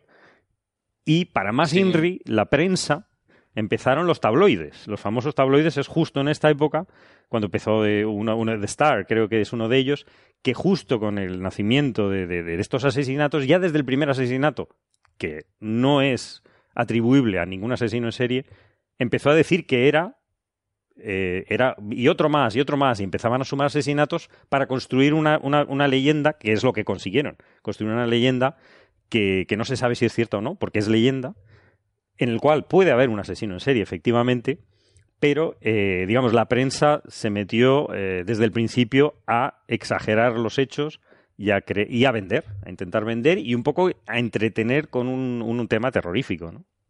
Eso es. Y no solo la prensa, hubo gente que se aprovechó de la situación y iba mandando cartas a la policía diciendo que eran ya que el Destripador. O sea, imaginaos la situación. Como para investigar estaba. Sí, sí, las cartas son, están descartadas prácticamente todas, son de, diferente caligrafía, dos, dos, son de un periodista, de dos periodistas, en fin, es, es, todo, es todo horrible. Alguna tiene un sangre y tiene una huella dactilar que por supuesto no se analizó porque daba igual, no podías cotejarla con ninguna base de datos mm, o, archivo de huellas dactilares, no existían los, más mínimos procedimientos policiales. No, pero sí se ha analizado a posteriori, hace, hace unos años, se analizaron las cartas y fue muy divertido porque se, se vio que en el, sabéis que para sellar se usaba saliva, ¿no? Sí, sí, sí, Y se vio que muchas, eh, el ADN era de mujer. Sí. Ah. pues mira, ya que destripado podía ser, pero de mujeres distintas, ¿no? No. Decías, pero... Pero es lógico, es Pero es verdad que hay, hay alguna teoría que no tiene demasiado fundamento sobre que pudiera ser una mujer. Sí. Una de las más curiosas venía de Conan Doyle, precisamente. Ay, madre mía, Holmes. con, con una- que se creía Sherlock Holmes. Sí, sí. Sí. Una cosa que sí que creo que es interesante decir, aunque al final la investigación policíaca comparada con la que se hace hoy en día fuera patética, tenemos que entender que sus métodos eran muy limitados y que realmente, puesto en contexto, igual que el estudio de los primeros dos canónicos no fue demasiado bueno, a partir de ahí comenzaron a realizar una serie de cambios en su proceder que mostraban que estaban entendiendo un poco ante lo que se encontraban. El cerrar, por ejemplo, el domicilio donde se había producido la, muerte, o sea, había encontrado el cadáver para que no entrara ni saliera nadie, que nadie tocara el cadáver, cosas que hasta entonces no habían hecho y que se estaban dando cuenta de que iban a ser necesarias para encontrar a alguien supuestamente tan esquivo. Eso es. No, y aparte, eh, hay que meter en contexto también otro tema. En esa época, Londres tenía dos cuerpos policiales, que creo que los sigue teniendo, ¿no? La policía de Londres Scotland Yard. Entonces, había un tremendo lío sobre de quién era cada cosa, ¿no? Entonces decías, bueno, esto es jurisdicción mía, esto es tuya, esto... Y si os dais cuenta, el número de inspectores que hubo en ese caso es una barbaridad. O sea, Sí, sí, de hecho, no es normal. si ves cuántos patrullaban por la calle, había uno cada 15 minutos. Es decir, la- lo, lo complicado eh, fue que si realmente fue uno, y que parece que sí, una persona eh, que realizó una serie de asesinatos, haberse librado de, de haber sido atrapado, porque cada, y cada vez había más. Es decir, cada vez había más presión Mm. policial, presión mediática, estaba todo el Por mundo. eso, Sí, sí. Sí, por eso dentro de las teorías que, que hay de quién puede haber sido el culpable, las que más suelen tener peso son aquellas que apuntan a gente que viviera en la zona, que fueran oriundos de allí de, de toda la vida y conocieran cada uno de los recovecos en los que puede uno ocultarse de la policía, ya sea porque no hay mucha luz, porque son callejones Sí. pequeños, porque realmente, a ver, se- o sea, hay realmente acusaciones para un montón de gente distinta a nivel histórico, algunos que vendrían de lugares de Londres que no quieren tener nada que ver con Whitechapel y esta serie de vecindarios que hay alrededor. Sí, no. No, hay, hay un- una cosa, antes de, de que se me olvide, es normal que la saliva fuese de mujer en las cartas porque la mayor parte del cuerpo de empleados de correos era eh, femenino. Es decir, eso, eso es absolutamente, simplemente un paréntesis, ¿no? Que, ¿no? que no pasa nada. Pero es verdad que una de las teorías más disparatadas es el que podía ser una mujer. Que, que, bueno, que, que está bastante... de- es una de las más locas, ¿no? Hmm. Eh, también Sí. es- Sí. Otra cosa que se ha dicho mucho es que podía ser un médico. Y ahí Sí, ya entro yo. claro. Porque hay gente que dice, uy, Ignacio, ¿hay algo que quieras decirnos? Sí, sí. Parezco muy joven, pero en realidad tengo 130 años. Bien. Eh, parece ser que algunos de los cortes que se hicieron y que se encontraron en una de las autopsias, pues uno de los muchos que se habían realizado sobre ese cuerpo parecía que estaba hecho con bastante precisión, pero uno, Uno. de los muchísimos que se Sí. hicieron. Es Eso- que dicen que a la hora de sacar los órganos, porque debemos decir que este hombre degollaba a las víctimas y se llevaba un recuerdo, se llevaba siempre algún órgano. Y hay- hubo en algunos casos, los forenses decían que era bastante certero a la Pero hora de sí, sacar. lo que pasa es que luego estudios más recientes dicen que no es tan certero como No. decían. Fue al final mito. Y Ah. se ha descartado que sea incluso carnicero porque un carnicero lo haría mejor. Sí. Y so- sobre eso, para quien no lo sepa, ya que el destripador, dentro de los motivos que pueden mover a los asesinos en serie, hay muchos. Puede ser por motivos sexuales, puede ser por motivos económicos y que después se deshacen de la víctima. En este caso, la muerte era rápida e indolora, supuestamente, por lo que lo que él buscaba era la satisfacción de después mutilar a la víctima. Eso era lo que él buscaba. No, es, es es. es terrorífico. Yo creo que los detalles no deberíamos entrar en ellos porque quizá no, No. esto sería crear varios podcasts y- o una temporada completa de Coffee Break. O sea, hay material de sobra.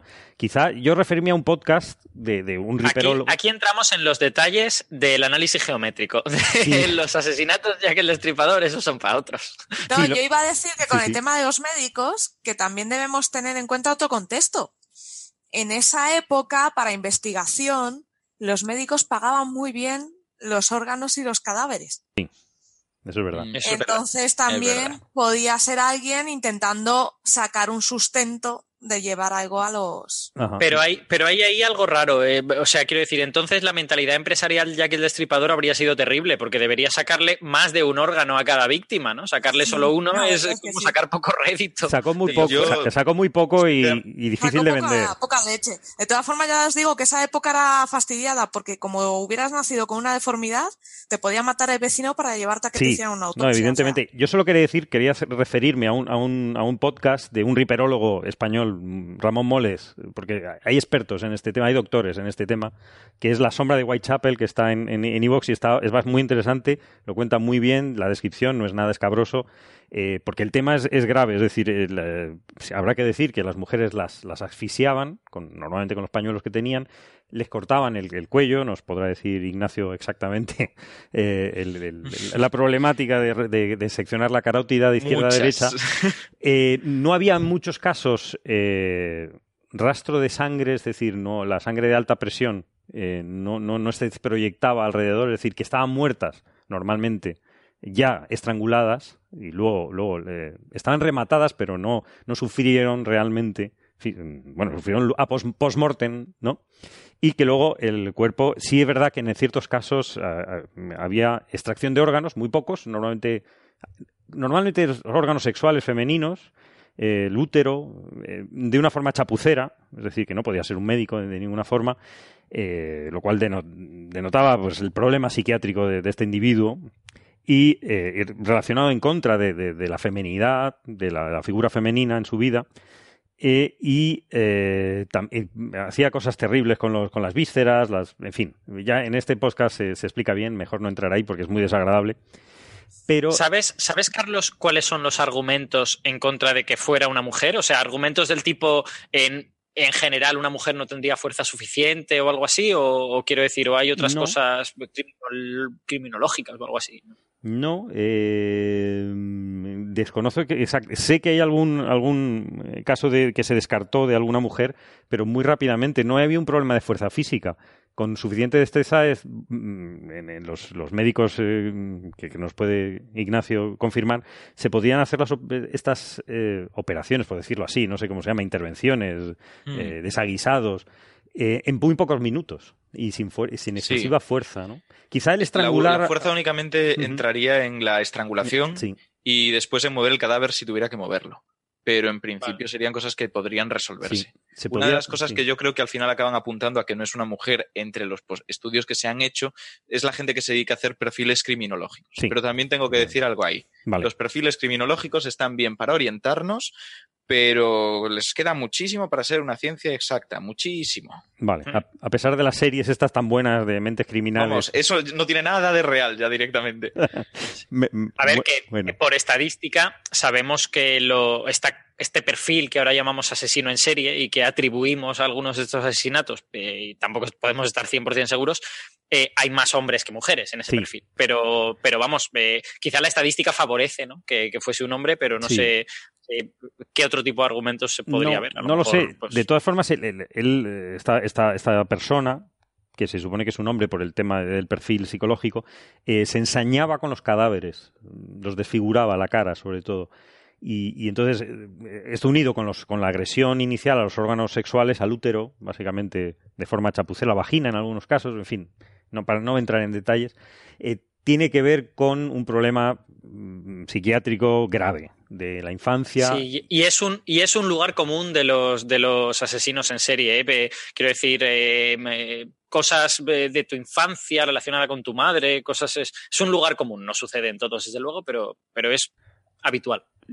Sí, lo que sí parece ser que había un asesino en serie, es decir, antes de saberse lo que era un asesino en serie, es que hay una progresión de la agresividad de, de digamos, de los actos. Al principio empieza de una forma tímida, imperfecta, bueno, todas eran, era una chapuza terrible, pero cada vez era más agresivo, más violento, eh, que esto es un perfil que, que, sí se sabe, ¿no? Ignacio, creo que, que, es, claro, ¿no? De, asesino en serie, ¿no? Sí, normalmente cuando se hacen perfiles de asesinos en serie, lo que nos dice la historia es que suelen ser varones, como hemos dicho, al menos los que toman un papel más activo, más como lo que estamos describiendo aquí. Es verdad que cuando al final se producen parejas de asesinos en serie, la mujer suele tener un papel distinto. No es el más activo, aunque también hay casos.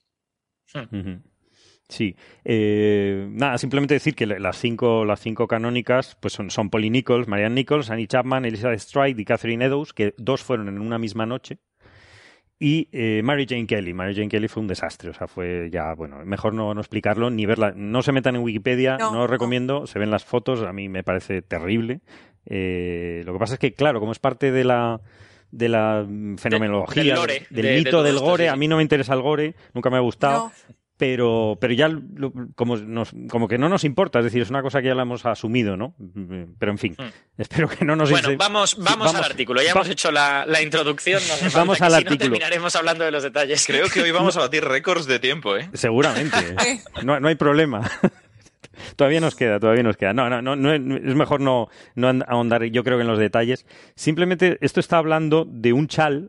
todas las pruebas que, se recopilaron al final se, se, descartaron, se quemaron. De hecho, las cartas ni existen ya. Es decir, no, se guardó absolutamente nada. En cuanto ya se usaron, lo poco que pudo usar la policía se desechó. Y esto es un chal eh, que recuperó uno de los sargentos de la policía eh, en el eh, cuarto asesinato de Catherine Eddowes, supuestamente de la, de la escena del crimen, y que uno de sus descendientes lo cedió para su investigación, que es un chal, un chal bastante grande, dos metros, bastante lujoso, lo cual ya empieza a, plantear bastantes problemas, porque Catherine Eddowes eh, era una trabajadora que, por no pagar la renta tenía, se vio obligada a prostituirse y sufrió eh, las consecuencias. Y este chal, además, para más Inri, apareció un, a unos metros del cadáver junto a un muro en el que había una pintada. Sí. No sé si conocéis la historia, ¿no? De, de los judíos, de jamás Sí, sí, había, había un odio antisemítico Eso es. Entonces, de la, ¿quién en la te zona, dice que, era, que era Echal, estaba ahí o que se puso después? La, la, pintada siempre han dicho que era, que era que era, no tenía nada que ver, pero hay gente que también postula que puede haber sido el asesino. Eh, se han encontrado muchas cosas. De hecho, el, eh, Jack el Destripador no se llama Jack el Destripador hasta que no hay una carta que es falsa que dice que está escrita por el asesino y que se llama Jack el Destripador. O sea, ya es, es mentira hasta el nombre. Es decir, eh, era, era el, ¿cómo se dice? El delantal de cuero. Eh, realmente, como se. Porque es que se encontró en el. No sé si el segundo asesinato, un delantal de cuero en un pozo, bueno, tendido en el patio, que pertenecía a un, a un pobre vecino. Sí, pero... es que el pobre vecino, todas las mujeres de la zona le tenían un poco de miedo porque las ahuyentaba un poco, no las molestaba. Bueno, y por eso es que los, los, personajes masculinos de esta historia, de toda esa zona, de esa época, son, dan muchísimo miedo cualquiera que te encontrases a cualquier hora. O sea, no ya a las 2, 3 de la mañana como pasaron estos asesinatos. Es decir, que, hombre, estadísticamente la probabilidad de que fuese un hombre es muy elevada. Porque, porque la, el grado de agresividad contra la mujer, es decir, la, única cosa que yo me alegro un poquito es que hayamos evolucionado como, como especie a salir de, esta historia, ¿no? Es decir, eh, todavía nos falta mucho, pero eh, en esa época las mujeres, eh, en fin, corrían un grave peligro. Ahora todavía no hemos llegado a que las mujeres puedan ir a la hora que les dé la gana y como vestidas como les dé la gana a su casa, ¿no? Que lo, lo conseguiremos, ¿no? Pero estamos más cerca. Pero es que esa época la violencia era terrorífica, ¿no? Y sobre todo contra las mujeres, ¿no? Sí, yo siempre, yo siempre digo que a los que piensan que la humanidad no tiene remedio, eh, grupo al que yo he pertenecido durante algún tiempo, que, que, basta con mirar hace 100 años. Que lo único que pasa es que la progresión de las sociedades es muy lenta, ¿no? Y tarda décadas, y a lo mejor tarda 100 años o 150, pero que claramente estamos mucho mejor que hace 100 años, ¿no? Es que hay que pensar que hay que renovar generaciones, porque cuando una persona se va formando a nivel pues, de sus valores y tal, suele ser joven, y esa, eso suele cristalizar y quedar hasta la, senectud. Es difícil que alguien que se ha formado con un corpus de valores distinto al que tiene la sociedad de ahora se adapte a lo nuevo. Hay que esperar a que todo eso se renueve. Sí. Hmm. Pues en eso estamos, renovándonos. Pero entonces hay que, yo soy, yo soy muy optimista, es decir, creo que sí estamos mejor. O sea, evidentemente alguna solución tenemos que tener. y porque no, no estamos como en esta época, ¿no?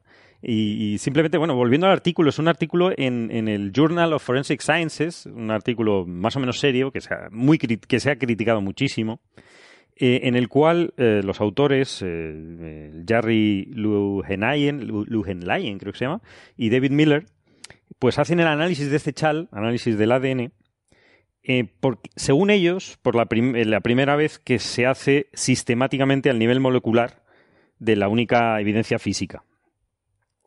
Y eh, han obtenido el, ADN mitocondrial y lo han analizado. No sé si, Ignacio, nos quieres explicar cómo, funciona esta técnica y cómo puede ser que, que desde hace 132 años existe ADN ahí. Aunque ya sabemos que en las cuevas hay ADN de hace miles de años. El ADN aguanta bastante más de lo que creemos. Normalmente entre 8.000 y 10.000 años, si no recuerdo mal, es el tiempo que puede conservarse una hebra de ADN sin haberse desnaturalizado, que es la palabra, que son las alteraciones que se producen en esta molécula por cambios de temperatura, de acidez, bueno, la intemperie, en resumen, puede conservarse más o menos bien como para que nosotros la analicemos. Entonces, realmente, pues unos cientos de años no es un gran problema para ellos. Si, si, no se, si no han ocurrido cosas realmente raras como cocinar ese ADN, lo normal es haberlo preservado y, poderlo leer. Al final es, eh, es ADN, así que es casi el mismo análisis que haríamos para el que está dentro del núcleo, solo que este pues viene de las mitocondrias y como hemos hablado tiene una herencia diferente y no es, igual de específico. Es más, fun fact, si las condiciones son las apropiadas, se ha llegado a extraer ADN de, creo que es 700 y muchos mil años. O sea, eh, quiero decir que ser muy, muy adecuadas. Sí, sí, sí. Y, no, y se extraen pues cantidades muy pequeñitas y todo esto, ¿no? Que ahora contaremos que en este estudio también extraen como trocitos pequeñitos de ADN, ¿no? Exacto. Y es que eh, respecto a esto es interesante comentar que eh, esa línea entre que el ADN se conserve o no es muy variable en función de las condiciones, como hemos dicho. Y yo he dicho 8.000 o 10.000 años y es lo que dicen muchos sitios. Pero al final, si tú buscas, te encuentras que va variando. Si realmente es que entre 8.000 y 10.000 años hay una variación importante. De, o sea, un, 2.000 años ahí es, es, mucho. Pero es que hay sitios que te encontrarás que pone 15.000, otros que ya llega a las tres cifras, como dice Alberto, otros mm. que se queda en 5.000 años, hay mucha variación. Precisamente por eso, porque es una molécula que en función de dónde se encuentre puedes conservarla mejor o peor. Sí, la humedad, la temperatura son, factores muy importantes. Lo que, lo que sí se va degradando el ADN, ¿no? Se va cortando de alguna forma. Es decir, que podemos distinguir lo que es antiguo de lo que es moderno. Sí, sí, en principio no se conserva igual. Entonces tú puedes más o menos orientar cuál es la antigüedad, pero lo que digo, realmente un ADN en unas condiciones determinadas se degradará más o menos rápido que otro que esté en unas condiciones más adversas. Y eso significa que puede parecer más antiguo, pero el motivo por el que lo parece es que ha estado en una situación pues más precaria, más a la intemperie, con más cambios de temperatura, pero en principio si tú sabes dónde se ha encontrado y presupones que no se ha movido y que no ha habido grandes cambios de glaciación y cosas similares como hay en casos de, intentar encontrar el ADN de mamuts, de mamuts congelados en el permafrost, en esos casos puedes orientar más o menos la antigüedad. Claro, pero en este caso no. Yo en, en papers, en papers que he leído sobre eh, ADN antiguo, pero en plan de decenas de miles, centenares de miles de años, sí recuerdo que eh, un marcador de que el ADN es antiguo es el exceso de, no recuerdo cuál de las cuatro bases.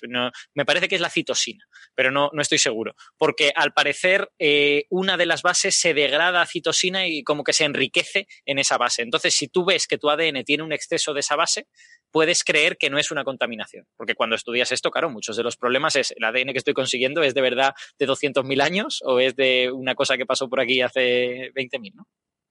Exacto. Vale. Bueno, pues efectivamente en el, en el chal ese había manchas de sangre y había también manchas atribuibles a semen, ¿no? Sí, ese, ese, es otro problema bastante grave a toda esta historia, porque es que el supuesto asesino en serie no era un violador, es decir, no, no, no violaba, no, no. Es decir, está bien que eh, estas mujeres ejercían la prostitución eh, para, para, subsistir y tenían clientes, efectivamente, pero es que el violador no, en su perfil no está eh, tener placer sexual con, las víctimas, con lo cual hay, otro problema ahí. la sangre sí se ha verificado por el ADN mitocondrial que es, que es, femenino, supongo, creo. creo entender. y, lo, que, lo, que se ha, lo que se ha verificado es que ciertos marcadores de ese ADN mitocondrial coinciden con una descendiente de, esta mujer. De la víctima. lo, que hemos hablado aquí alguna vez es que principalmente el ADN mitocondrial se pasa por vía materna. Aunque, bueno, pues estudios recientes sugieren que puede ir por vía paterna. Y este es el gran problema. Eso significa que se mantiene casi, casi intacto a lo largo de las generaciones. Y eso significa, por lo tanto, que no lo van a heredar exacto al tuyo solamente tus descendientes directos, sino que tres generaciones más allá todos tus descendientes van a tener más o menos el mismo ADN mitocondrial. Pasado suficiente tiempo, va a ser muy común en tu entorno y tú posiblemente lo compartas con gente que no tengas relación con ella, no sepas ni siquiera que son familia. Es el gran problema de intentar encontrar la relación a través de un ADN mitocondrial. Vamos, vamos a recordar lo que son las mitocondrias para, así dejarlo más claro. Ya eh, nuestros oyentes se imaginan nuestras células, que son cosas muy grandes, en donde hay un montón de maquinaria celular. Pues dentro de las células hay unos orgánulos, hay unas cosas chiquititas que en realidad son bacterias que empezaron a vivir en las células de nuestros antepasados hace, pues, como posiblemente dos mil millones de años, quizá, quizá algo más. Eh, y esas, esos orgánulos que se llaman mitocondrias tienen su propio ADN porque eran bacterias con su propio ADN en un momento dado. Entonces, como dentro de cada célula hay muchas mitocondrias, si tú tienes una muestra de biológica muy degradada, va a ser más probable, va a ser más fácil que encuentres el ADN mitocondrial que que puedas reconstruir bien el ADN nuclear. Y eso se ve también en todos estos estudios de ADN antiguo. Primero se busca el ADN mitocondrial y luego dices, ya voy a por, voy a por bingo y trato de encontrar el ADN nuclear. Y en este primer estudio, pues lógicamente se ha, se ha ido a por el ADN mitocondrial, que es, lo, que es lo lógico. Pero es lo que dice Ignacio, el ADN mitocondrial es mucho más corto que el nuclear y mucho menos específico. Y eso es el motivo por el que realmente cuando leemos estos titulares tenemos que entender que evidentemente están dando información y saber cuál es el ADN de estas mitocondrias es interesante, pero sobre todo como un dato excluyente, un dato que excluye a posibles sospechosos. Un sospechoso que no comparta este ADN mitocondrial muy difícilmente va a ser aquel que supuestamente dejó la mancha de sangre en ese chal. Pero eso no significa que si uno de ellos lo comparte sea inmediatamente familia del asesino. Quiere decir que comparte el mismo ADN mitocondrial que el asesino. El asesino puede estar fuera de esos sospechosos que en un primer momento hemos cribado perfectamente. Cosa que no sería tan clara si lo que hubiera sido parecido hubiera sido el ADN nuclear y no el ADN mitocondrial, que al ser más específico, lo normal es que con una coincidencia elevada pudieras decir fue tu antepasado. Claro, por, por, otro lado, una de las cosas es hasta qué punto puedes conocer detalles de, ese ADN. O sea, em, yo por lo que leo en el paper, algunos detalles no he podido leerlos, pero no han podido reconstruir todo el ADN mitocondrial, ni mucho menos. Lo que tienen es unas, unas ciertas secuencias, ¿no? Tampoco es que ni siquiera puedan decir el ADN mitocondrial era este, desde la A hasta la Z, ¿no? No, mm. yo por lo que he visto en el paper, además, es como probabilística, ¿no? en, base a esos trocitos encontrados, dicen, bueno, probabilidad de que sea moreno, tanta. Probabilidad de que sea de origen no sé qué, tanta. Y han ido así. O sea mm. que tampoco es algo exacto. No, al final concluyen que es probable que sea un, un, hombre eh, con, ojos marrones y, pelo, pelo marrón, que no era muy habitual lo de los ojos marrones en, en esa zona. Pero vamos, eh, también, también han hecho una comparación con familiares de eh, alguno de los supuestos eh, criminales, o sea, de los supuestos sospechosos, y dicen que, bueno, que, podría ser uno de ellos. Pero es que podría también ser miles de personas que, como Ignacio bien acaba de decir, no tenían nada que ver con, la familia ni siquiera de, un sospechoso. Es decir, que, no se sabe mucho. Se, se, podría haber hecho al revés, podría haberse excluido a alguno, pero no culpar nunca a alguno de ellos, ¿no? Mm, a mí, sinceramente, me cuesta creer que con los datos que tenemos hoy en día y los que creo que podemos llegar a tener mediante estudios científicos, llegamos a, lleguemos a descubrir quién era Jack el Destripador. Me parece muy complicado. No, a mí pero sobre todo porque se, ha, porque se ha perdido, porque no puedes comparar, o sea, por mucho que mejore la tecnología en el futuro, como no tengas una máquina del tiempo para sacarle muestras a las personas del año 1888. Es que pensad que la policía en esa época no cogía eh, huellas dactilares, que ahora nos parece algo básico. ¿eh? Ni llevaban guantes, contaminaban todo. Es que estaba todo contaminado. No había ADN, no, había estudio de ADN, ni huellas dactilares, y es que ni lo más básico. Nada. Y, Y otra cosa, sí, es que ni la cadena de custodia de este chal está, está todo en, en entredicho. Es decir, eh, hay mucha gente que ha cogido este artículo y ha dicho que esto es una locura. O sea, directamente, que esto no, esto no se debe hacer. Eh, hay, recordemos que. Sí, perdón, perdón. Sí, sí. No, que hay un problema científico de falta de, primero, publicación de datos porque lógicamente los familiares de uno de los supuestos sospechosos no, es público los nombres de esas personas. Eh, con lo cual es y además es irrepetible un poco el experimento es decir em, es irrepetible en el sentido que dice Alberto de que no podemos ir a esa época no podemos eh, analizar los datos no podemos analizar otros datos volver a tomar muestras no podemos medir. Es decir nos están limitando eh, totalmente y, que hay un, hay un, problema también de transparencia, es decir, de, cuán fiables son estos datos, ¿no? Y, nada. Sí, yo creo, yo creo en definitiva que es un estudio interesante, o sea, pero porque es interesante obtener datos, pero tengo la sensación de que es más útil para eh, dar un titular periodístico. Es, es, lo que he dicho al principio, es un estudio canchero, ¿no? o sea, es, un estudio que dices, ay, mira qué majo, el ADN de Jack el Destripador, pero luego te das cuenta de que realmente es muy difícil sacar mm. algo eh, bien y que, en fin, que incluso hay dudas de los métodos que han utilizado. Y poniendo un poco en contexto esto, series como CSI, donde se nos enseña la potencia de los métodos de análisis genético para detectar al, al, al sospechoso y para pues ver sus huellas dactilares y ver hasta qué punto coinciden, nos, las presentan como si fueran evidencias incontrovertibles, pero poco a poco se está viendo que como no es tan buena la presencia policial en la escena del crimen, al final acaba habiendo contaminación, ya sea de los propios agentes o de otro tipo pues, de, personas que acaban entrando o antes o después en, la, la, cadena de custodia. Entonces, muchos de los resultados que se han arrojado y que han llegado a encarcelar personas no están tan claros como deberían para cuánto menos si nos remontamos todo este tiempo con unas muestras que no tenemos ni idea de por dónde han pasado. Sí.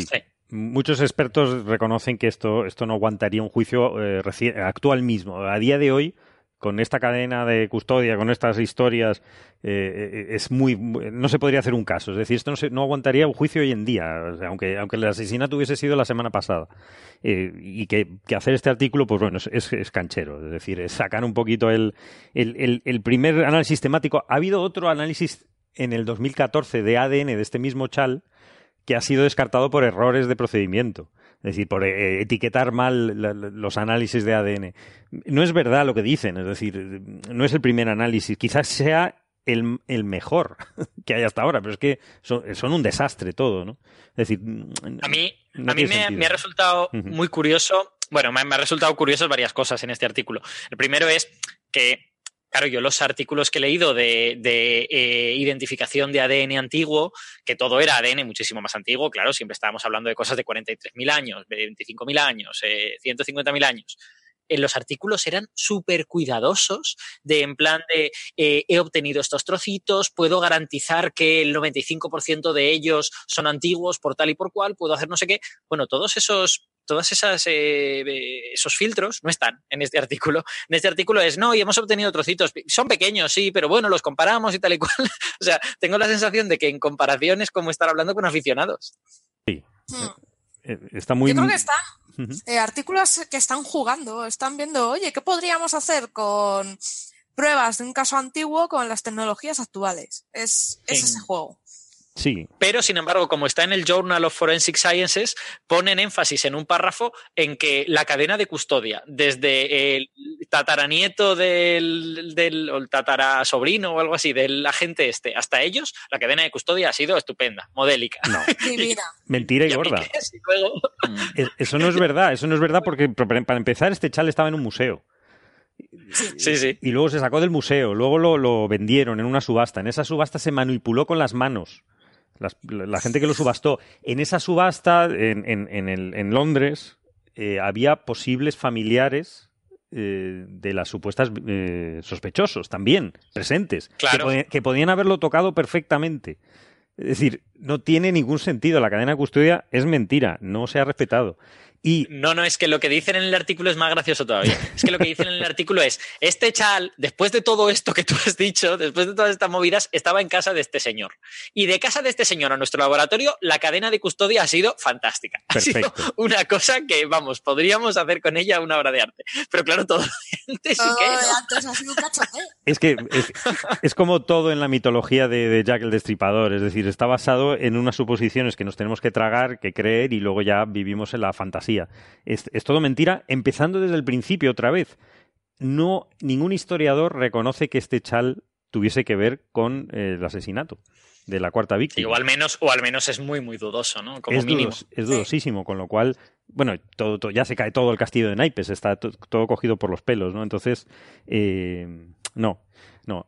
Eh, a mí la única parte que, que, me gusta de estos temas es la criminología, es decir, cómo ha cambiado el análisis eh, criminológico de, cómo actúa la policía en estos casos. Eh, eh, en, este respecto, podemos decir que cuál es el, sospechoso que al que apunta este artículo, ¿no? que es, que es Aaron Kosminski, uno de los judíos, porque efectivamente había muchísima inmigración judía, un judío polaco, y había muchísimo odio contra los judíos y contra los polacos. Es decir, lo, tenían todo para ser sospechosos. ¿no? Era una persona eh, psiquiátricamente mm, inestable, por decirlo suave. Es decir, un, no sé si era psicópata, pero en fin, tenía un problema psiquiátrico muy grave. Y era, el peluquero era un peluquero de, de, la zona que vivía en la zona, que, eso, sí eh, cuadraba, ¿no? Que luego fue internado y murió absolutamente trastornado en un, en un hospital psiquiátrico que en la época no debían ser nada agradables ni, ni útiles, en el asilo psiquiátrico de Colney Hatch. Y, pero que bueno, que, que es un poquito. Mm, eh, esto es trivial, ¿no? Es uno de los, de los supuestos. Eh, eh, los sospechosos habituales, ¿no? Que no, tampoco dice bueno, ellos. También en esa época acabar en un psiquiátrico no era tan difícil, ¿no? Estamos pensando en personas con una vida muy dura, mm, vivían al límite y un nivel de alcoholismo muy elevado. Entonces, el cerebro tenía que reventar por algún lado. De hecho, muchísimos sospechosos murieron en psiquiátricos. Y... Que eh, hay una cosa que está bastante estudiado y es cómo el factor social influye en las enfermedades psiquiátricas. Sabemos que uno puede tener predisposición, ya sea por motivos genéticos, heredados de tu familia, o porque biológicamente pues has sido, has tenido una serie de inputs durante tu, desarrollo que te han condicionado a ello. Pero se sabe que aún así que se desarrolle una enfermedad mental puede estar relacionado con un factor detonante, que se llama.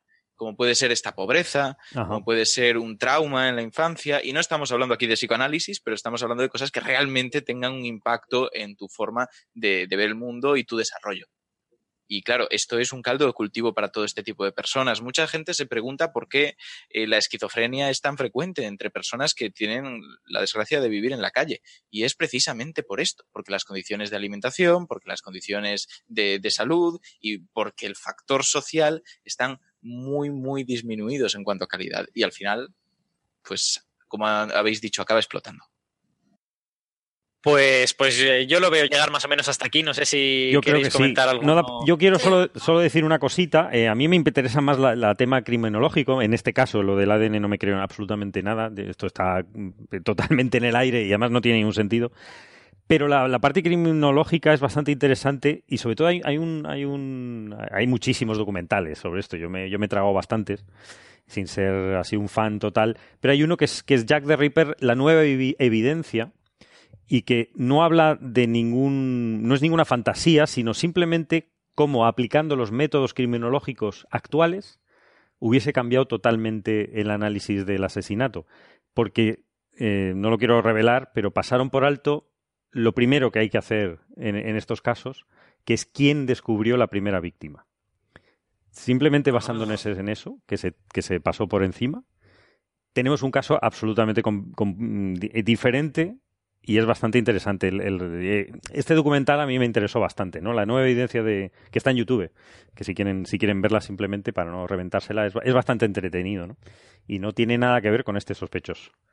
Pero... si a la gente le, le, interesan las modernas técnicas para analizar este tipo de cosas, hay una serie que, bueno, ahora mismo está en Netflix, pero si no, pues seguro que está en otros sitios, que se llama Mindhunter, sí, sí. Que, que, el director es... Eh, uy, eh, uy, se me acaba de ir en la cabeza, el director de Zodiac y de Seven, que se Ajá. llama...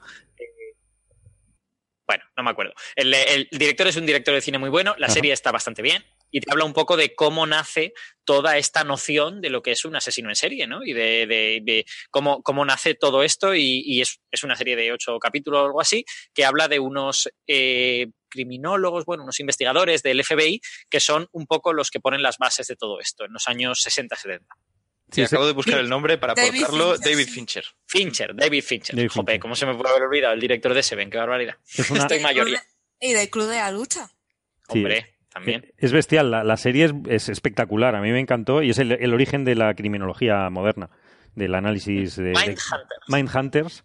Y creo que viene la segunda temporada dentro de poco, es decir, que estamos, yo la estoy esperando como muy, muy impacientemente. Muy bien, pues si queréis pasamos a Venga. otro de los temas. Sí, porque sí, nos van a decir sí. que somos muy largos. Exacto. Venga. Eh, yo, yo, voy, yo voy a hablar de mi libro, ¿vale? Venga. Yo, yo soy el promotor de, de, este tema sobre supercontinentes, que a mí me gusta mucho la geología, aunque sé muy poco de ella.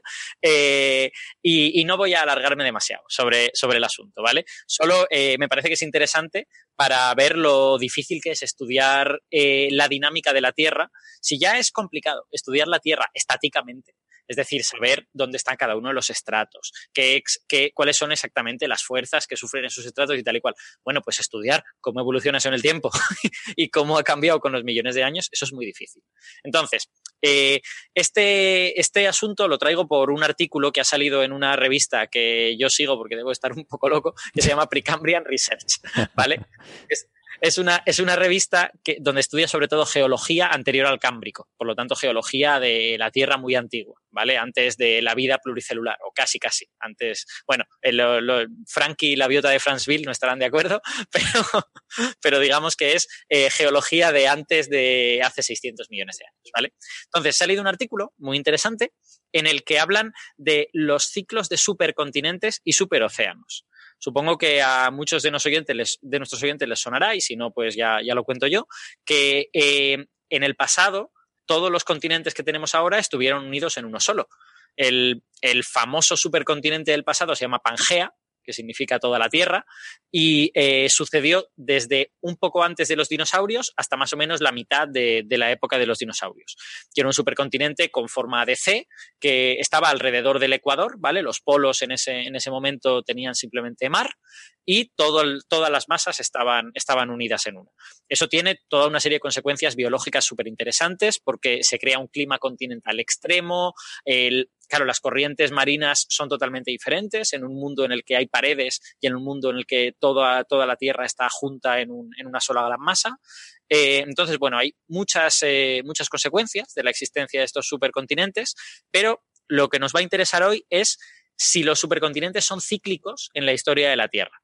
Y efectivamente, en las últimas décadas se han estado analizando eh, rocas de tiempos anteriores a Pangea y resulta que se encuentran evidencias bastante buenas de que ha habido al menos dos supercontinentes anteriores. Hay gente que habla de más, ¿eh? Eh, si, si, buscáis, hay gente que habla incluso de cinco, seis supercontinentes. Los de todos los otros son anteriores a estos que yo voy a decir y son más polémicos. Es más, es más difícil demostrar que en aquella época todas las masas de tierra estaban juntas en una sola. Sin embargo, en estos dos, bueno, pues parece que hay un cierto consenso. El anterior a Pangea se llama Rodinia, eh, que es una palabra rusa, ¿vale? En ruso, Radina significa como la de patria, ¿no? La tierra donde nací. Por lo tanto, Rodinia es como la, la patria de todos, ¿no? De alguna manera. Eh, y Rodinia parece que existió entre hace 900 y hace 700 millones de años. Luego se rompió, sucedieron una serie de cosas y eso se volvió a juntar en Pangea. Ahora dentro de un poco contaré cómo. Y antes de eso está un supercontinente que según los autores le llaman Nuna o le llaman Columbia. ¿Vale? Y que parece que está alrededor de hace 2.000 millones de años, un poquitín después. O sea, la, la biota de Franceville, esta que a Ignacio y a mí nos gusta mucho, eh, ocurrió probablemente en una de las costas de Nuna. ¿Vale? Porque es de hace 2.100 millones de años, o muy poquito antes de que Nuna existiera, o ya directamente en la, en la costa de Nuna. ¿vale? Entonces, eh, si uno observa estos supercontinentes, ve una cierta periodicidad de bueno, eh, que, no es una periodicidad perfecta, se habla de una periodicidad de 600 millones de años, de 500 millones de años, pero bueno, eh, entre el centro de Rodinia y el centro de Pangea, en realidad hay más bien 400, y sin embargo, entre el centro de Nuna y el centro de Rodinia hay más bien 800 o 700. O sea que digamos que no es una periodicidad exacta, ni muchísimo menos. Pero sí parece que la dinámica de la Tierra podría hacer que aparecieran supercontinentes con cierta periodicidad. Antes de Nuna eh, es un poco complicado, porque hay geólogos que opinan que la corteza terrestre todavía no estaba madura y eh, nunca se llegaba a juntar todas las masas en un supercontinente, sino que había, eh, digamos, a lo mejor casi todas juntas y luego una grande también o algo por el estilo. Digamos que antes de Nuna es un poquito más polémico. Entonces, este ciclo de los supercontinentes es algo más o menos aceptado en geología. Lo que no se sabe es si hay una razón subyacente o si, bueno, es casualidad. Simplemente, pues mira, hemos observado estos tres, como podría haber habido cuatro o podría haber habido uno, ¿no? Y esa es, esa es la pregunta interesante, si realmente hay una dinámica debajo de esto o si ha sido simplemente casualidad. Y lo que observan los autores de este artículo, que voy a decir su nombre, bueno, el, autor, el primer autor es chino, eh, se llama Lee, y luego están Mitchell, Spencer, Ernst, Isarevsky, Kirchner y Murphy. O sea que ya veis que de muchos sitios diferentes, ¿no? Desde, desde Estados Unidos a Rusia, Canadá, ¿vale? Es un, es un grupo relativamente variado en ese sentido. Eh, pues lo que dicen los autores de este artículo es que eh, cuando tú tienes un supercontinente, bueno, es una observación trivial, pero es, interesante cómo la desarrollan. Cuando tú tienes un supercontinente, obviamente tienes un superocéano, ¿vale? Toda el agua que no está donde está el supercontinente, pues está toda junta y es un superocéano, ¿no? Entonces, en la época de Pangea, hace 300 millones de años, ese superocéano se llamaba Pantalasa, en la época de Rodinia, ese, superocéano se llama Miroboy, y en la época de Nuna creo que no tiene nombre propio, pero obviamente pues también había un superocéano. Entonces, lo que estos autores identifican es que da la sensación de que estos superocéanos viven más que los supercontinentes. Los supercontinentes se suceden cada 500, 600 millones de años, pero sin embargo los superocéanos duran del orden de 1000, 1200 millones de años. Y vosotros diréis, ¿cómo es posible eso? ¿no? Porque si, si se parte el supercontinente, el superocéano desaparece. Pues la respuesta es no exactamente. Porque si nosotros tenemos toda la Tierra junta en una sola masa y esa masa se empieza a partir, bueno, pues hasta que no estén de verdad separados todos los trozos, el superocéano sigue existiendo, sigue estando en la parte exterior de, de esto. Entonces, lo que estos autores proponen es que los supercontinentes tienen un ciclo doble, que se forman luego se rompen y se separan parcialmente, pero no logran separarse del todo, se vuelven a juntar y se forma otro supercontinente sin haber destruido el superocéano que tenías alrededor. Y la segunda vez que se rompen, entonces sí hay fuerza suficiente, los pedazos se separan mucho y se vuelven a juntar al otro lado de la Tierra, con lo que consumen al superocéano y crean otro superocéano diferente. Claro, cuando, cuando se parten, se crea una especie de mar interior si se vuelven a juntar, el mar interior desaparece, pero si se siguen separando y consumen el superocéano, ese mar interior se convierte en un superocéano nuevo. Pues lo que ellos proponen es que puede haber esta doble periodicidad, en la que el superocéano sobrevive a dos supercontinentes y los supercontinentes intentan romperse una vez y no lo consiguen, y es la segunda cuando ya lo consiguen bien. Entonces, toda esta idea está, está, interesante, además está respaldada por una hipótesis que ellos tienen de lo que está sucediendo en el manto, que no hace falta que, entremos en ello, pero básicamente ellos tienen un modelo de lo que está pasando en el manto que les permitiría explicar por qué habría un primer intento de ruptura fallido y luego un, un segundo exitoso. Pero sobre todo lo más interesante de este artículo me ha parecido que encuentran observables. Porque claro, todo esto que os he contado es un bla, bla, bla, es un cuentecito que os he, que os he contado yo, pero hay observables geológicos que, bueno, eh, digamos, sin ser cosas súper espectaculares, apoyan un poco esta idea. Y son observables que están en la página 2 de, su paper y os ponen ahí varias gráficas en las que te cuentan diversas cosas desde la época de Nuna hasta la actualidad.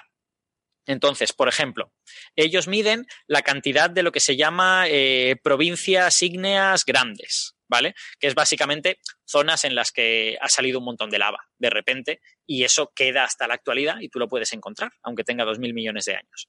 Entonces, si tú ves esto, pues parece evidente que cuando se forma el supercontinente no hay muchas y cuando el supercontinente se fragmenta empiezan a aparecer esos, esos flujos de lava gigantes. Claro, lógicamente, ¿no? Se está fragmentando y por ahí sale lava. Entonces, bueno, hasta ahí todo lógico, todo razonable. Eh, ellos también miran cosas del tipo eh, cuando hay grandes deposiciones de plomo y de zinc cuando hay grandes deposiciones de, ciertos minerales que se forman cuando las placas chocan y cuando, y cuando las placas hacen cosas.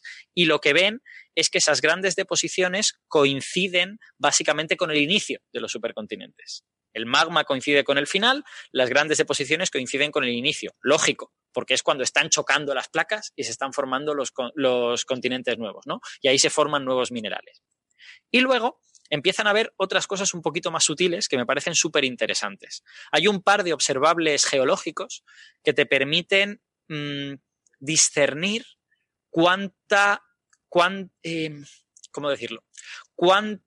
¿Qué cantidad de los sedimentos depositados vienen de los continentes y qué cantidad viene del océano?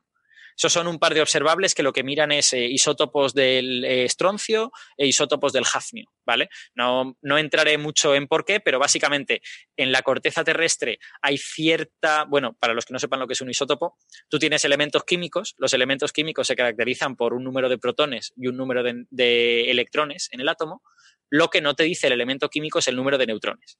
Entonces, tú tienes eh, versiones de ese mismo átomo con diferente número de neutrones y esos son los isótopos. Bueno, pues por motivos que no hace falta que entremos, eh, en, los, en la corteza continental está enriquecida en algunos isótopos. Entonces, cuando tú miras los sedimentos marinos, según qué tipo de isótopo haya más, tú sabes, ah, vale, estos sedimentos venían básicamente del mar o, estos sedimentos venían básicamente de los, de los continentes. Y lo que observan cuando ven eso es súper interesante o sea, observan que justo antes de que se formaran Pangea y Nuna hay mucho input continental, es lógico, porque tú lo que tienes es muchas masas de tierra muy separadas, que están todas vertiendo eh, sedimentos a los diferentes mares interiores o no tan interiores, ¿vale? Y entonces dices, vale, entonces parece lo lógico que antes de un supercontinente siempre haya mucho input continental en los sedimentos. Bueno, pues miras lo que pasó antes de Rodinia y lo que hay es todo lo contrario, muy poco.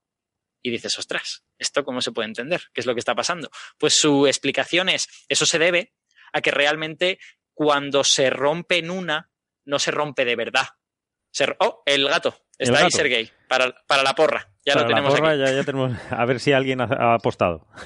a ver si alguien ha acertado. Entonces, eh, en este estado intermedio en el que el supercontinente está eh, medio roto, realmente no hay todavía está formando como una especie de casi, casi supercontinente. Entonces no tienes mucho input continental y obtienes una, un valle en estos observables. Y ellos lo consideran como una, una, observación a favor de su hipótesis. Y bueno, como esas, tienen otros observables también, como por ejemplo lo que se llaman márgenes pasivos, que es esencialmente em, cosas que se forman después de que un supercontinente se rompa. ¿Vale? Entonces, eh, lo que observan aquí es todo lo contrario. Cuando durante Pangea y durante Nuna no ven, o sea, ven muchos márgenes pasivos, hay, hay evidencias de que se ha roto un continente, pero durante la ruptura de Rodinia es como dos o tres veces superior. ¿Por qué? Según su hipótesis, pues porque Rodinia se rompió y se rompió de verdad y se comieron al superocéano y para eso hubo que hacer fracturas realmente bestias. Mientras que las otras dos rupturas, tanto la de Pangea como la de Luna, serían como las de mentira. Entonces, según su hipótesis, ahora los, continentes que tenemos deberían evolucionar a volver a juntarse. Es decir, ahora mismo América y África y Europa se están separando, según su hipótesis deberían volver a juntarse otra vez en una gran masa. No sabemos si será verdad y no lo vamos a observar porque faltan muchos millones de años, pero a mí me parece interesante que uno pueda contarte un cuentecito que ocurre a lo largo de dos mil millones de años, que no es moco de pavo, y encima tener pruebas experimentales. Es que me, parece, parece bastante espectacular, ¿no? Que digan, joder, este observable yo lo puedo relacionar con esto y con esto otro. Y en ese sentido me ha gustado mucho, no solo porque nos permite aprender sobre supercontinentes, que siempre mola, sino porque, sino porque me parece ciencia interesante, ¿no? Aunque muy preliminar. No hay que tomar esto como palabra de Dios en absoluto, es como todo como súper preliminar. No sé si alguno queréis decir algo. Esto yo ya he venido a hablar de mi libro y ya he hablado de No, mi me encanta, me encanta. Te, te lleva unos tiempos mm, que es, que es casi fantasía, ¿no? Pero, pero, pero es totalmente real. Es decir, está, está avalado con, Exacto. con datos preliminares, pero eso es lo que tenemos. Y, y con eso hay que, hay que trabajar, ¿no? Y a mí me encanta. La, la historia esta es fantástica. A mí me parece, es lo que tú dices, me parece fantasía que de verdad, mirando sedimentos y mirando no sé qué, tú puedas deducir todas estas cosas. O sea que, que es todo preliminar, que desde luego requerirá muchas otras pruebas y tal, pero, jope, es, me parece ciencia de verdad, ciencia de la difícil. ¿no? Sí. Eh, ¿algún, al- ¿Alguna comentario, algún, alguna cosa que quieras decir sobre esto? Pues vamos al siguiente tema y así tampoco estamos cuatro horas necesariamente Venga. haciendo coffee break. Muy bien, pues vamos a ir a, a por el tema médico de la semana, que es este artículo de la revista es de Nature, eh, Ignacio, creo, acerca Pues- de cáncer en el hígado. Pues, es en- eh, pues la verdad tengo dudas, porque no Ah. me suelo fijar en dónde. Los Vale, encuentro espera. en estas revistas y luego miro el, el- el estudio en sí. Es en Nature, es en Nature, sí. Vale, lo, tengo, lo tengo aquí delante. Muy bien, pues este artículo, eh, bueno, yo no sé mucho, te voy a pasar la pelota muy rápidamente, Ignacio, pero básicamente lo que, lo que estudia es eh, algunas de las razones por las cuales la metástasis es más habitual en el hígado. Y con Hmm. esto te paso la, pelota. Ya ha sido muy Ha sido rápido. Bueno, pues eh, realmente cualquiera que haya estudiado un poco los tumores, ya sea desde enfermería, desde medicina o desde otras especialidades, eh, se habrá dado cuenta de que las metástasis suelen acabar en el hígado, sobre todo en algunos tipos de tumores primarios, como pueden ser pues los de intestino, los de mama, los de estómago, incluso los de piel. Tenemos una serie de lugares anatómicos donde si surge un tumor primario, es más fácil que después el secundario, esa migración de células malignas, acabe en el hígado. Hasta ahora se creía que el principal motivo era anatómico, porque el hígado tiene unas peculiaridades. Digamos que el hígado tiene una irrigación diferente de otros órganos porque se encarga de depurar. Y vamos a decirlo de forma muy muy fácil, normalmente a los órganos llegan arterias que traen oxígeno para nutrir el órgano y se llevan esa misma sangre las venas con lo que entran arterias y salen venas. En el caso del hígado no solamente entran arterias, entra una vena, la vena porta, una vena que trae sangre que ha sido recogida de intestino y del bazo principalmente.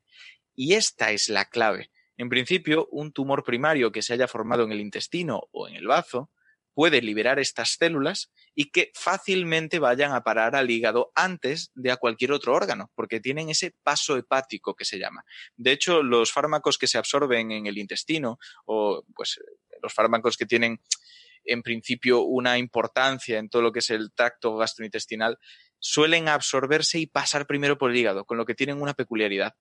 El hígado los metaboliza, cambia esa molécula y hace que tengas que tenerlo en cuenta. Los fármacos que más paso hepático tienen sueles tenerlos que dar en una dosis mayor para que con el metabolismo no decaiga demasiado su efecto o das un metabolito para que al pasar por el, el, hígado el hígado sea quien consiga el fármaco definitivo que pueda trabajar con el cuerpo. Es algo súper chulo.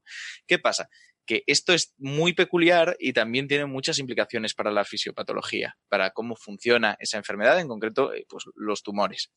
Pero no parece una explicación completa aunque estaba muy bien, era muy interesante, no acababa de explicar cómo funciona todo esto, porque a fin de cuentas la mama no tiene ese primer paso hepático. Así que, ¿por qué acaba apareciendo en mayor medida en el hígado, que ni siquiera tiene una relación anatómica?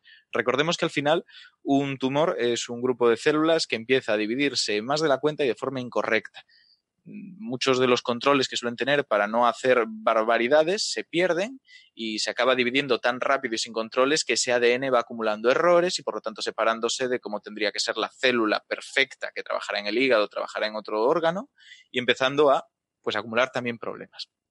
Uno de ellos, que ha sido seleccionado, porque al final hay una microevolución dentro de cómo funcionan estas células y se dividen los cultivos, es que se vuelven menos, se adhieren menos a su medio, estas células tumorales. Se facilita que se separen.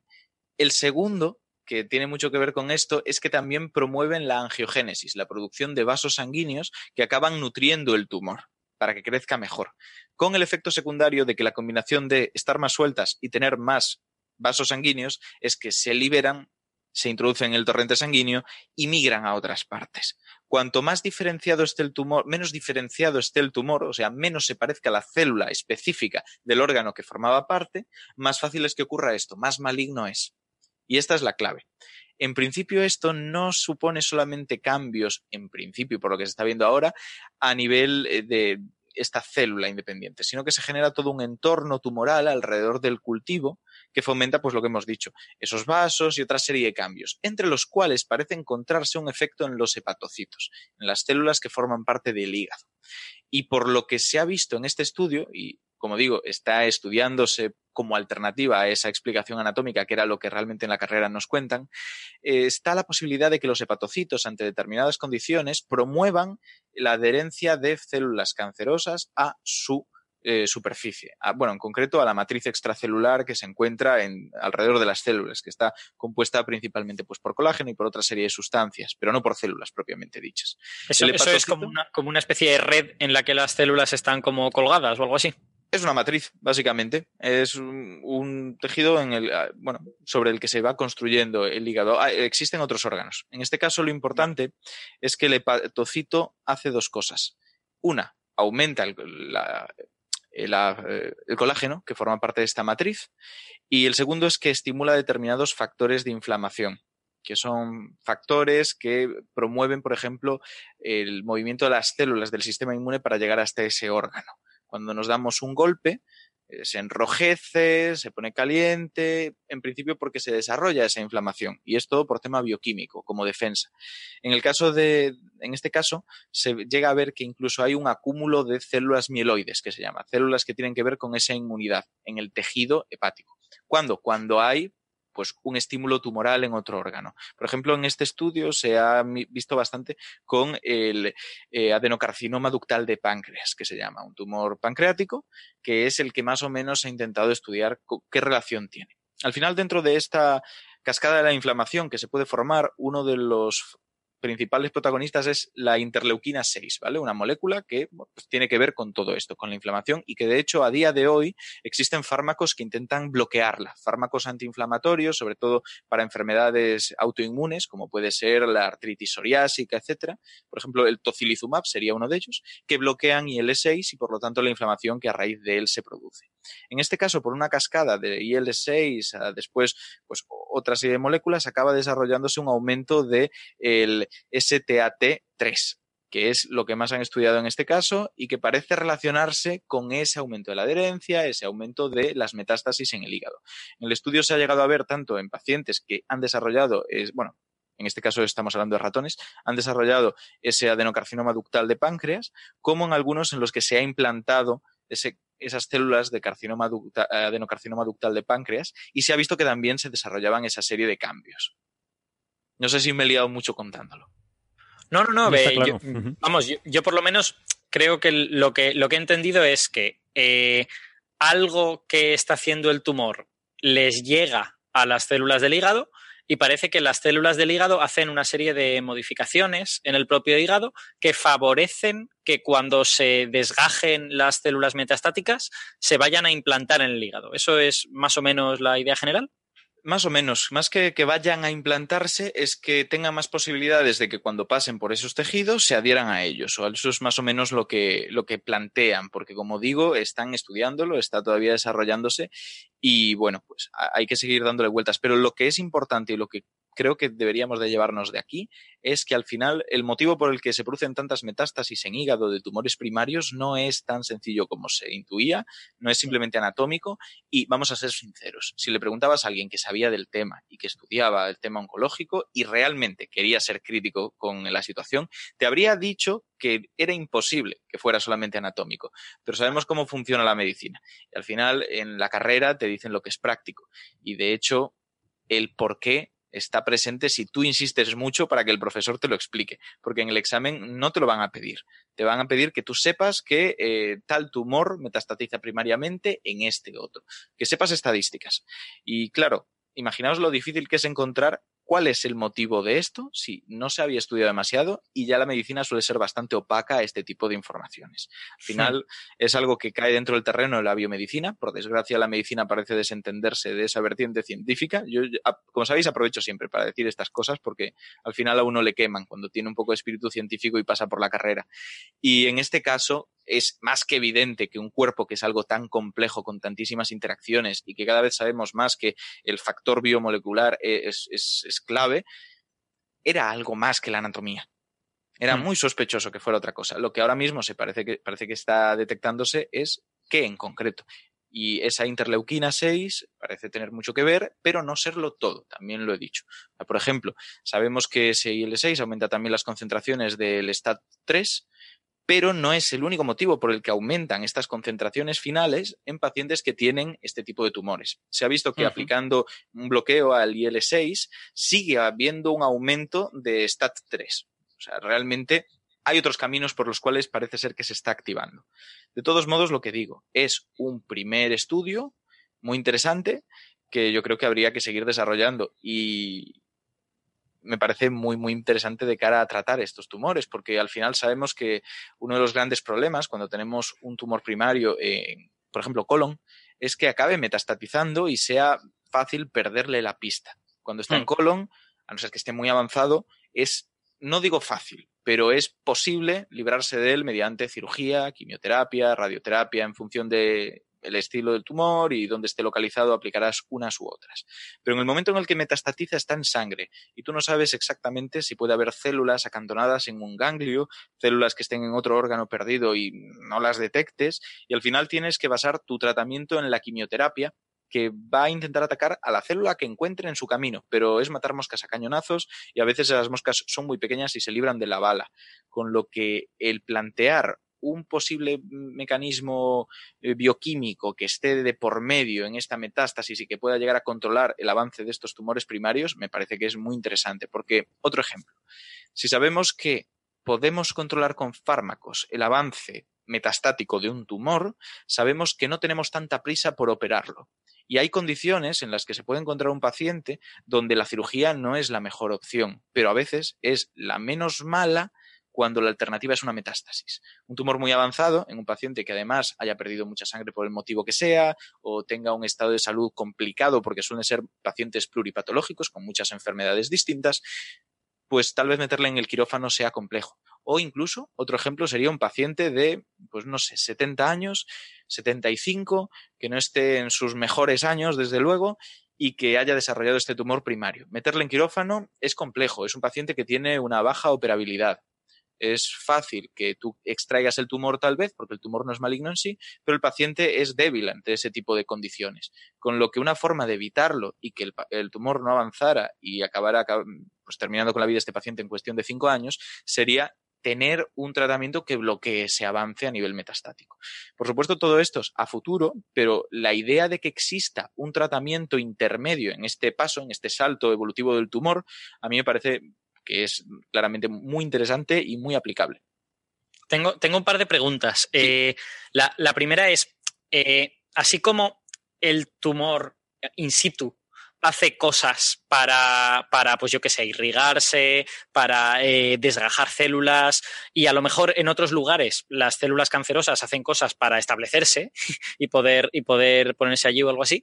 Sin embargo, esta reacción del hígado parece como colateral ¿no? O sea, como algo, o sea, una reacción que está produciendo el cuerpo a la presencia del tumor hace reaccionar al hígado de esta manera y el tumor, o sea, las células metastáticas como que se aprovechan, ¿no? Es oportunista en este sentido, ¿no? Sería muy complejo darle una respuesta realmente. Sabemos qué pasa, no sabemos por qué pasa. Y hmm. al final siempre está. Voy, a poner un ejemplo claro. Eh, cuando tú tienes eh, pues una infección viral y toses, ¿Qué es lo que estás haciendo? ¿Estás intentando expulsar al virus de tu cuerpo o es el virus el que está intentando propagarse a nuevas personas?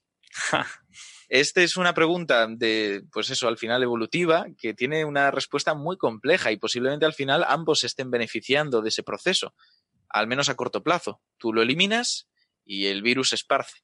En este caso, al final, esa célula tumoral evoluciona dentro de su cultivo, de su tejido, de ese grupo de células tumorales que se han creado. Las que estén más adaptadas y sean más capaces de traer así los vasos son las que van a proliferar y esas pequeñas mutaciones que han acumulado son las que van a seguir adelante. Si esas pequeñas mutaciones por algún motivo están estimulando esas, esos hepatocitos, esas células del hígado para que fomenten un buen estado para la metástasis, eh, pues se va a seleccionar. Por otro lado, si ese hígado tiene ese mecanismo para intentar reaccionar ante otro tipo de estímulos muy parecidos, también se va a potenciar. Es muy complejo. Es muy, muy complejo y entra dentro de lo que sería casi filosófico para las pruebas que tenemos ahora. Que ya. Sí, sí. Y, y estas, y la segunda pregunta, estas posibilidades de tratamiento, digamos que lo que lo que estarían pensando, claro, muy a futuro, no desde luego nada nada que se pueda hacer en los próximos años, sería en tratar de inhibir esta reacción del hígado de manera que el hígado no sea un, target, una diana tan clara para las células metastáticas, ¿no? Exacto, esto es lo que harían algunos fármacos como presuntamente, como he dicho, tocilizumab que bloquearía IL-6, la interleuquina 6, pero necesitaríamos más, porque también he comentado que al final no es el único mecanismo por el cual STAT3 se acaba activando y este a su vez activa otras moléculas que están fomentando ese ambiente tumorogénico. Bueno, no, no estoy seguro de que la palabra sea tumorogénico. Tumorogénico es que produciría tumores, en este caso es que fomenta la implantación de una metástasis. Vale. Vale, no, era, era solo por eh, estar seguro de que yo lo había entendido bien, más que realmente lo habías dicho antes, no, no es que no No, no, no, pero bueno, si, si se te había pasado, estoy seguro de que se le había pasado a muchos otros. Y yo hoy no estoy especialmente agudo, también lo digo. Llevo mucho trabajo de toda la semana acumulado, así que se me pueden escapar cosas y puedo comentar cosas de forma poco clara. Vale, no sé si Carlos o Sara queréis eh, comentar alguna cosa sobre este tema. Vale, pues entonces pasamos al último, al último tema de hoy, que, es un tema otra vez del pasado de, nuestro planeta, pero en este caso del pasado de nuestra especie en España y concretamente en la península ibérica, ¿vale? Ni siquiera en Canarias ni en ninguno otro de los sitios.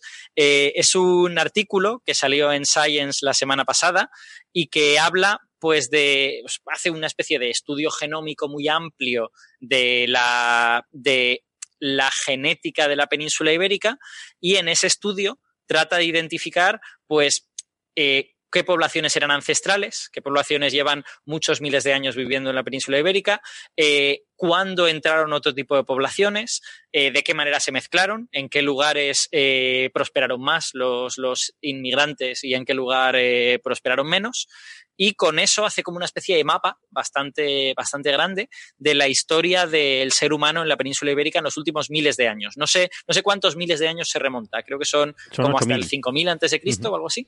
Dice 8000, sí, los últimos 8000 años. Sí. Vale. Pues eh, no sé, contadme un poco qué es lo que ha hecho el artículo, porque este es el que yo he podido leer, el abstract apenas y poco más. Sí, mm. bueno, creo que es un, estudio genético bastante completo de, de, de, de íberos de unos 300, 271 íberos, eh, españoles y portugueses modernos, pero en la, en la antigüedad, eh, para, enlazar un poquito lo que ya se sabía, ¿no? que, que, hace 44.000 años eh, los seres humanos habían poblado la, península, pero que se sabe poco qué es lo que pasó ¿no? después. El, al principio se sabe, se sabe por otros estudios, que había como dos grandes grupos, ¿no? norte y sur, de eh, cazadores recolectores que habían venido de la zona que lo que es ahora Polonia e Italia, ¿no? Y eh, esto es de hace unos 13.000 a, 6.000 años, ¿no? Y eh, luego hubo una mezcla con el ADN de, de, personas de, de, la, de la zona de Anatolia, que es lo que es el, Turquía actual, ¿no? del este, ¿no? De Oriente, cercano. Entonces, que eh, entiendo, entiendo que ese input de genes turcos está relacionado con la llegada de la agricultura, probablemente. Pues posiblemente, posiblemente coincida. Eh, no lo, no lo sé. claro, se supone, se supone que vino como de ahí, ¿no? Se supone que vino como del este del Mediterráneo, la, agricultura. Llegó hasta, hasta el oeste. Sí, el... sí, se supone que sí.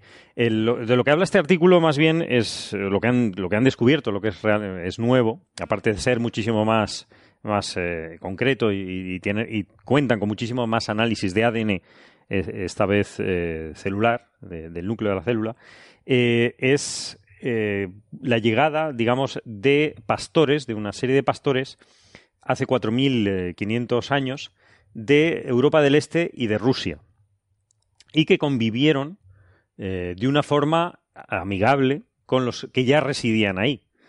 Eh, creando una mezcla muy interesante de esto. Estos pastores son los que han introducido las lenguas de las cuales evolucionaron las nuestras actuales, las lenguas eh, indoeuropeas.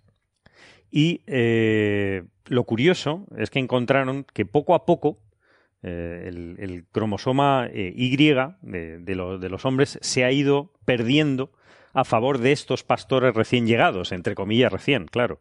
Es decir, que de rastros de los anteriores eh, fueron eliminados y no de una forma violenta. Es decir, no hay ningún rastro arqueológico que, suponga que haya habido un conflicto, sino que simplemente, eh, por razones difíciles de, explicar, que no se sabe exactamente, porque tenían más niños o, porque las mujeres preferían a estos, eh, pastores que venían del este, pues han ido reemplazando el ADN con lo cual eh, un poco los seres que, habitan la península y que siguen habitando son descendientes de estos nuevos llegados y que eh, pues la península sin ser un final de, Europa de la parte más sur de Europa es un caldo de mezcla como ya, ya, se, ya se conocía, pero se pone en evidencia y que todos somos eh, emigrantes realmente, ¿no? que es un poco lo que se dice. ¿no?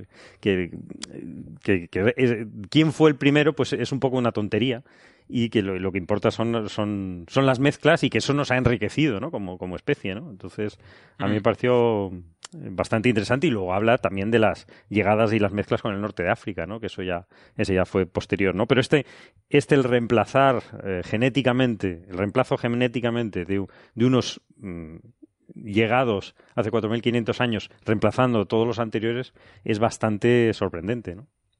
Eso viene a decir que hace 4.500 años el macho ibérico español se perdió, por mucho que Bertino Osborne insiste. Y quizá... Se perdió, excepto una pequeña aldea irreductible. Irreductible, efectivamente. Que, eh, bueno, a ver, realmente yo creo que la mejor forma de decirlo es, parafraseando, el mejor titular que yo he encontrado para decir esto. Y mejor, por supuesto, es ironía. La genética vasca no ha cambiado desde la edad de hierro. Esto tiene que estar dicho con mala idea, seguro. Pero con mala seguro. uva, ¿eh? hay intenciones.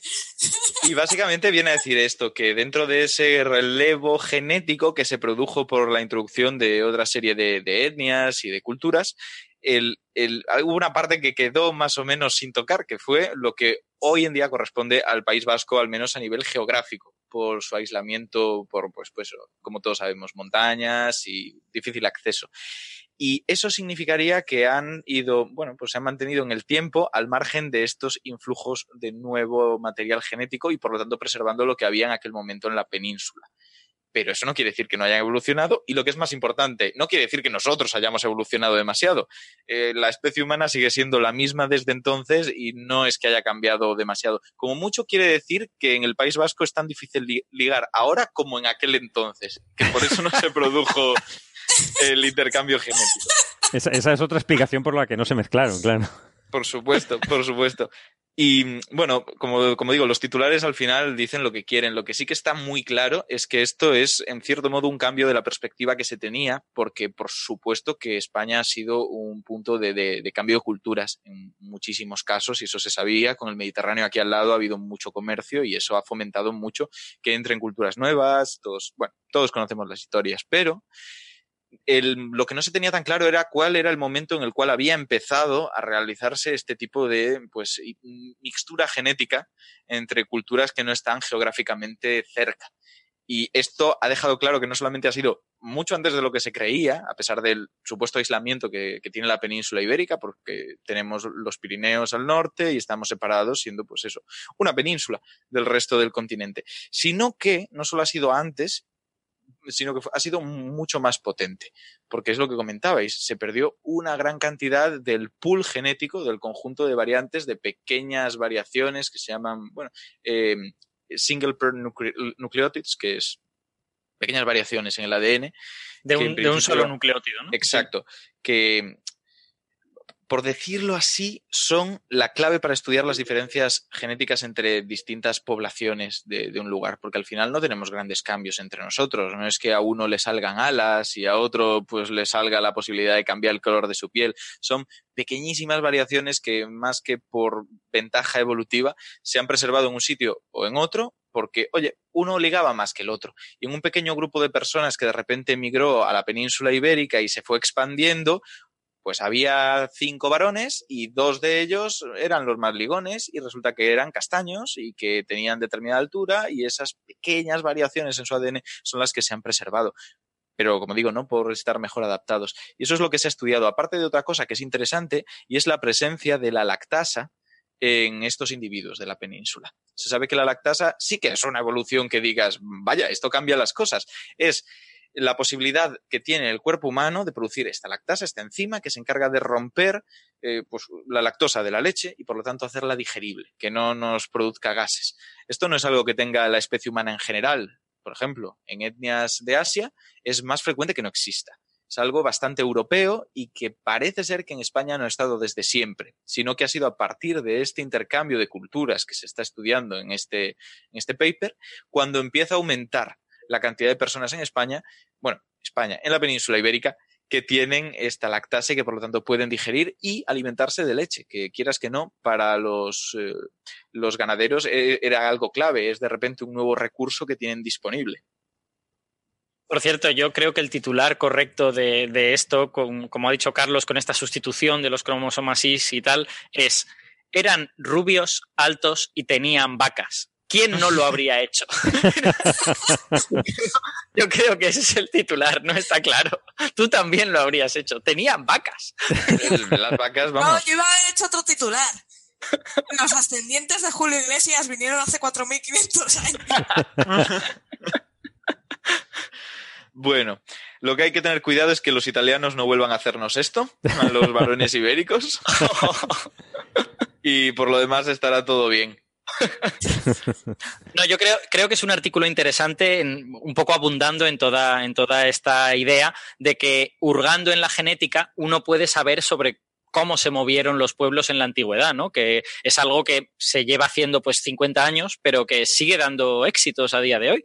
y me parece no sé, que se puede hacer con este nivel de detalle en el que tú veas varias olas migratorias, que, seas capaz de decir que una de esas olas migratorias eh, sustituyó el acervo genético masculino, no, sé, me parece bastante espectacular. Hmm. No, es impresionante. ¿eh? Y de hecho yo recomiendo mucho, muchísimo a todos los escuchantes del podcast que vean este artículo. O sea, si tienen que buscar alguno de los artículos de los que hemos hablado, creo que este es el más interesante a nivel visual, de, primer, de echarle un ojo, porque tiene unos gráficos muy interesantes y muy claros sobre cómo se ha ido incorporando esta serie de pools genéticos nuevos al acervo genético de la península ibérica. Y vamos, me parece que a través de, ver las imágenes van a entenderlo mucho mejor de lo que nosotros lo podamos estar contando ahora, aunque les estemos dando una pincelada.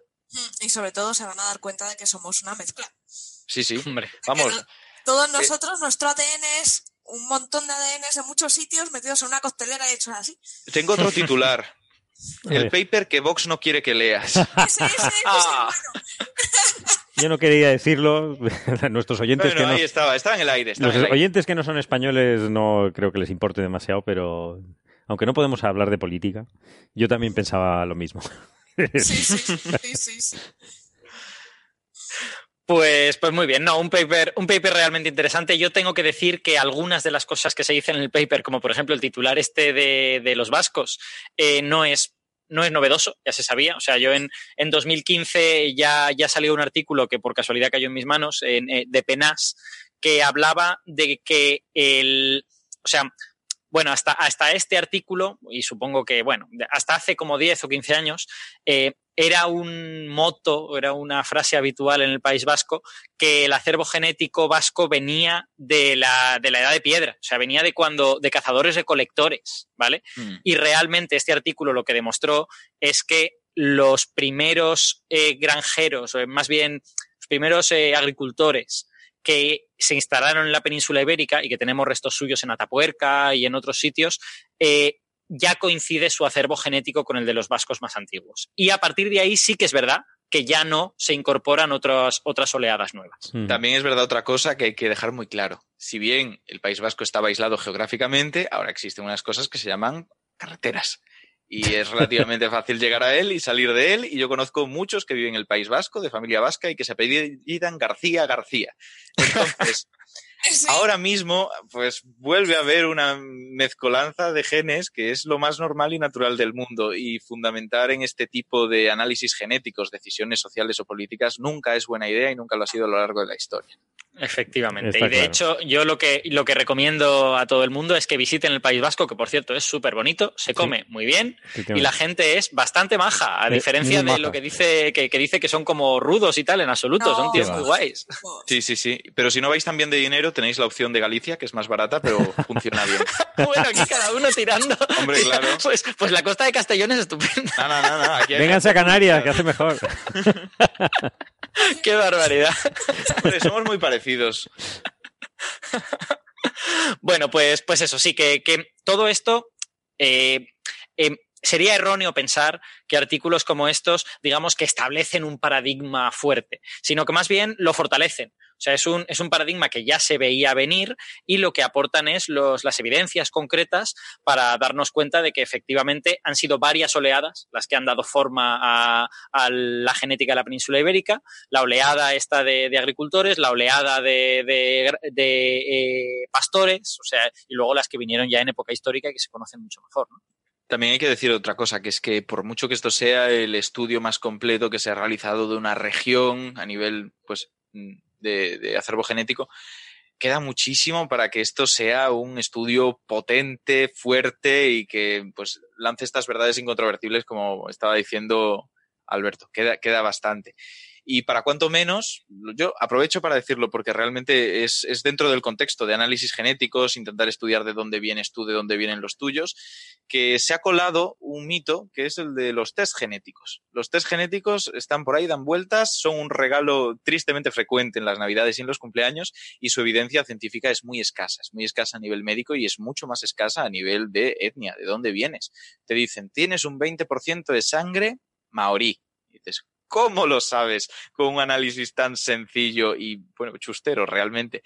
Y realmente el peligro está en lo otro, cuando te dicen tienes tanto por ciento de posibilidades de desarrollar un cáncer de mama. Al final todo esto, cuando trabajas con muy poca gente, como es un único individuo, deja de ser predictivo y se convierte en una curiosidad. Puede ser interesante para algunas enfermedades concretas, pero para muchas otras es más importante cómo desarrollas tú tu día a día que esa carga genética. Entonces, yo aprovecho para comentarlo porque es que realmente está al lado. Estamos hablando de estudios genéticos y me preguntarán algunos por qué unos tienen validez y otros no. Pues por esto, porque aquí estamos estudiando grandísimas poblaciones y estamos intentando predecir cosas de una población y no solo de un único individuo.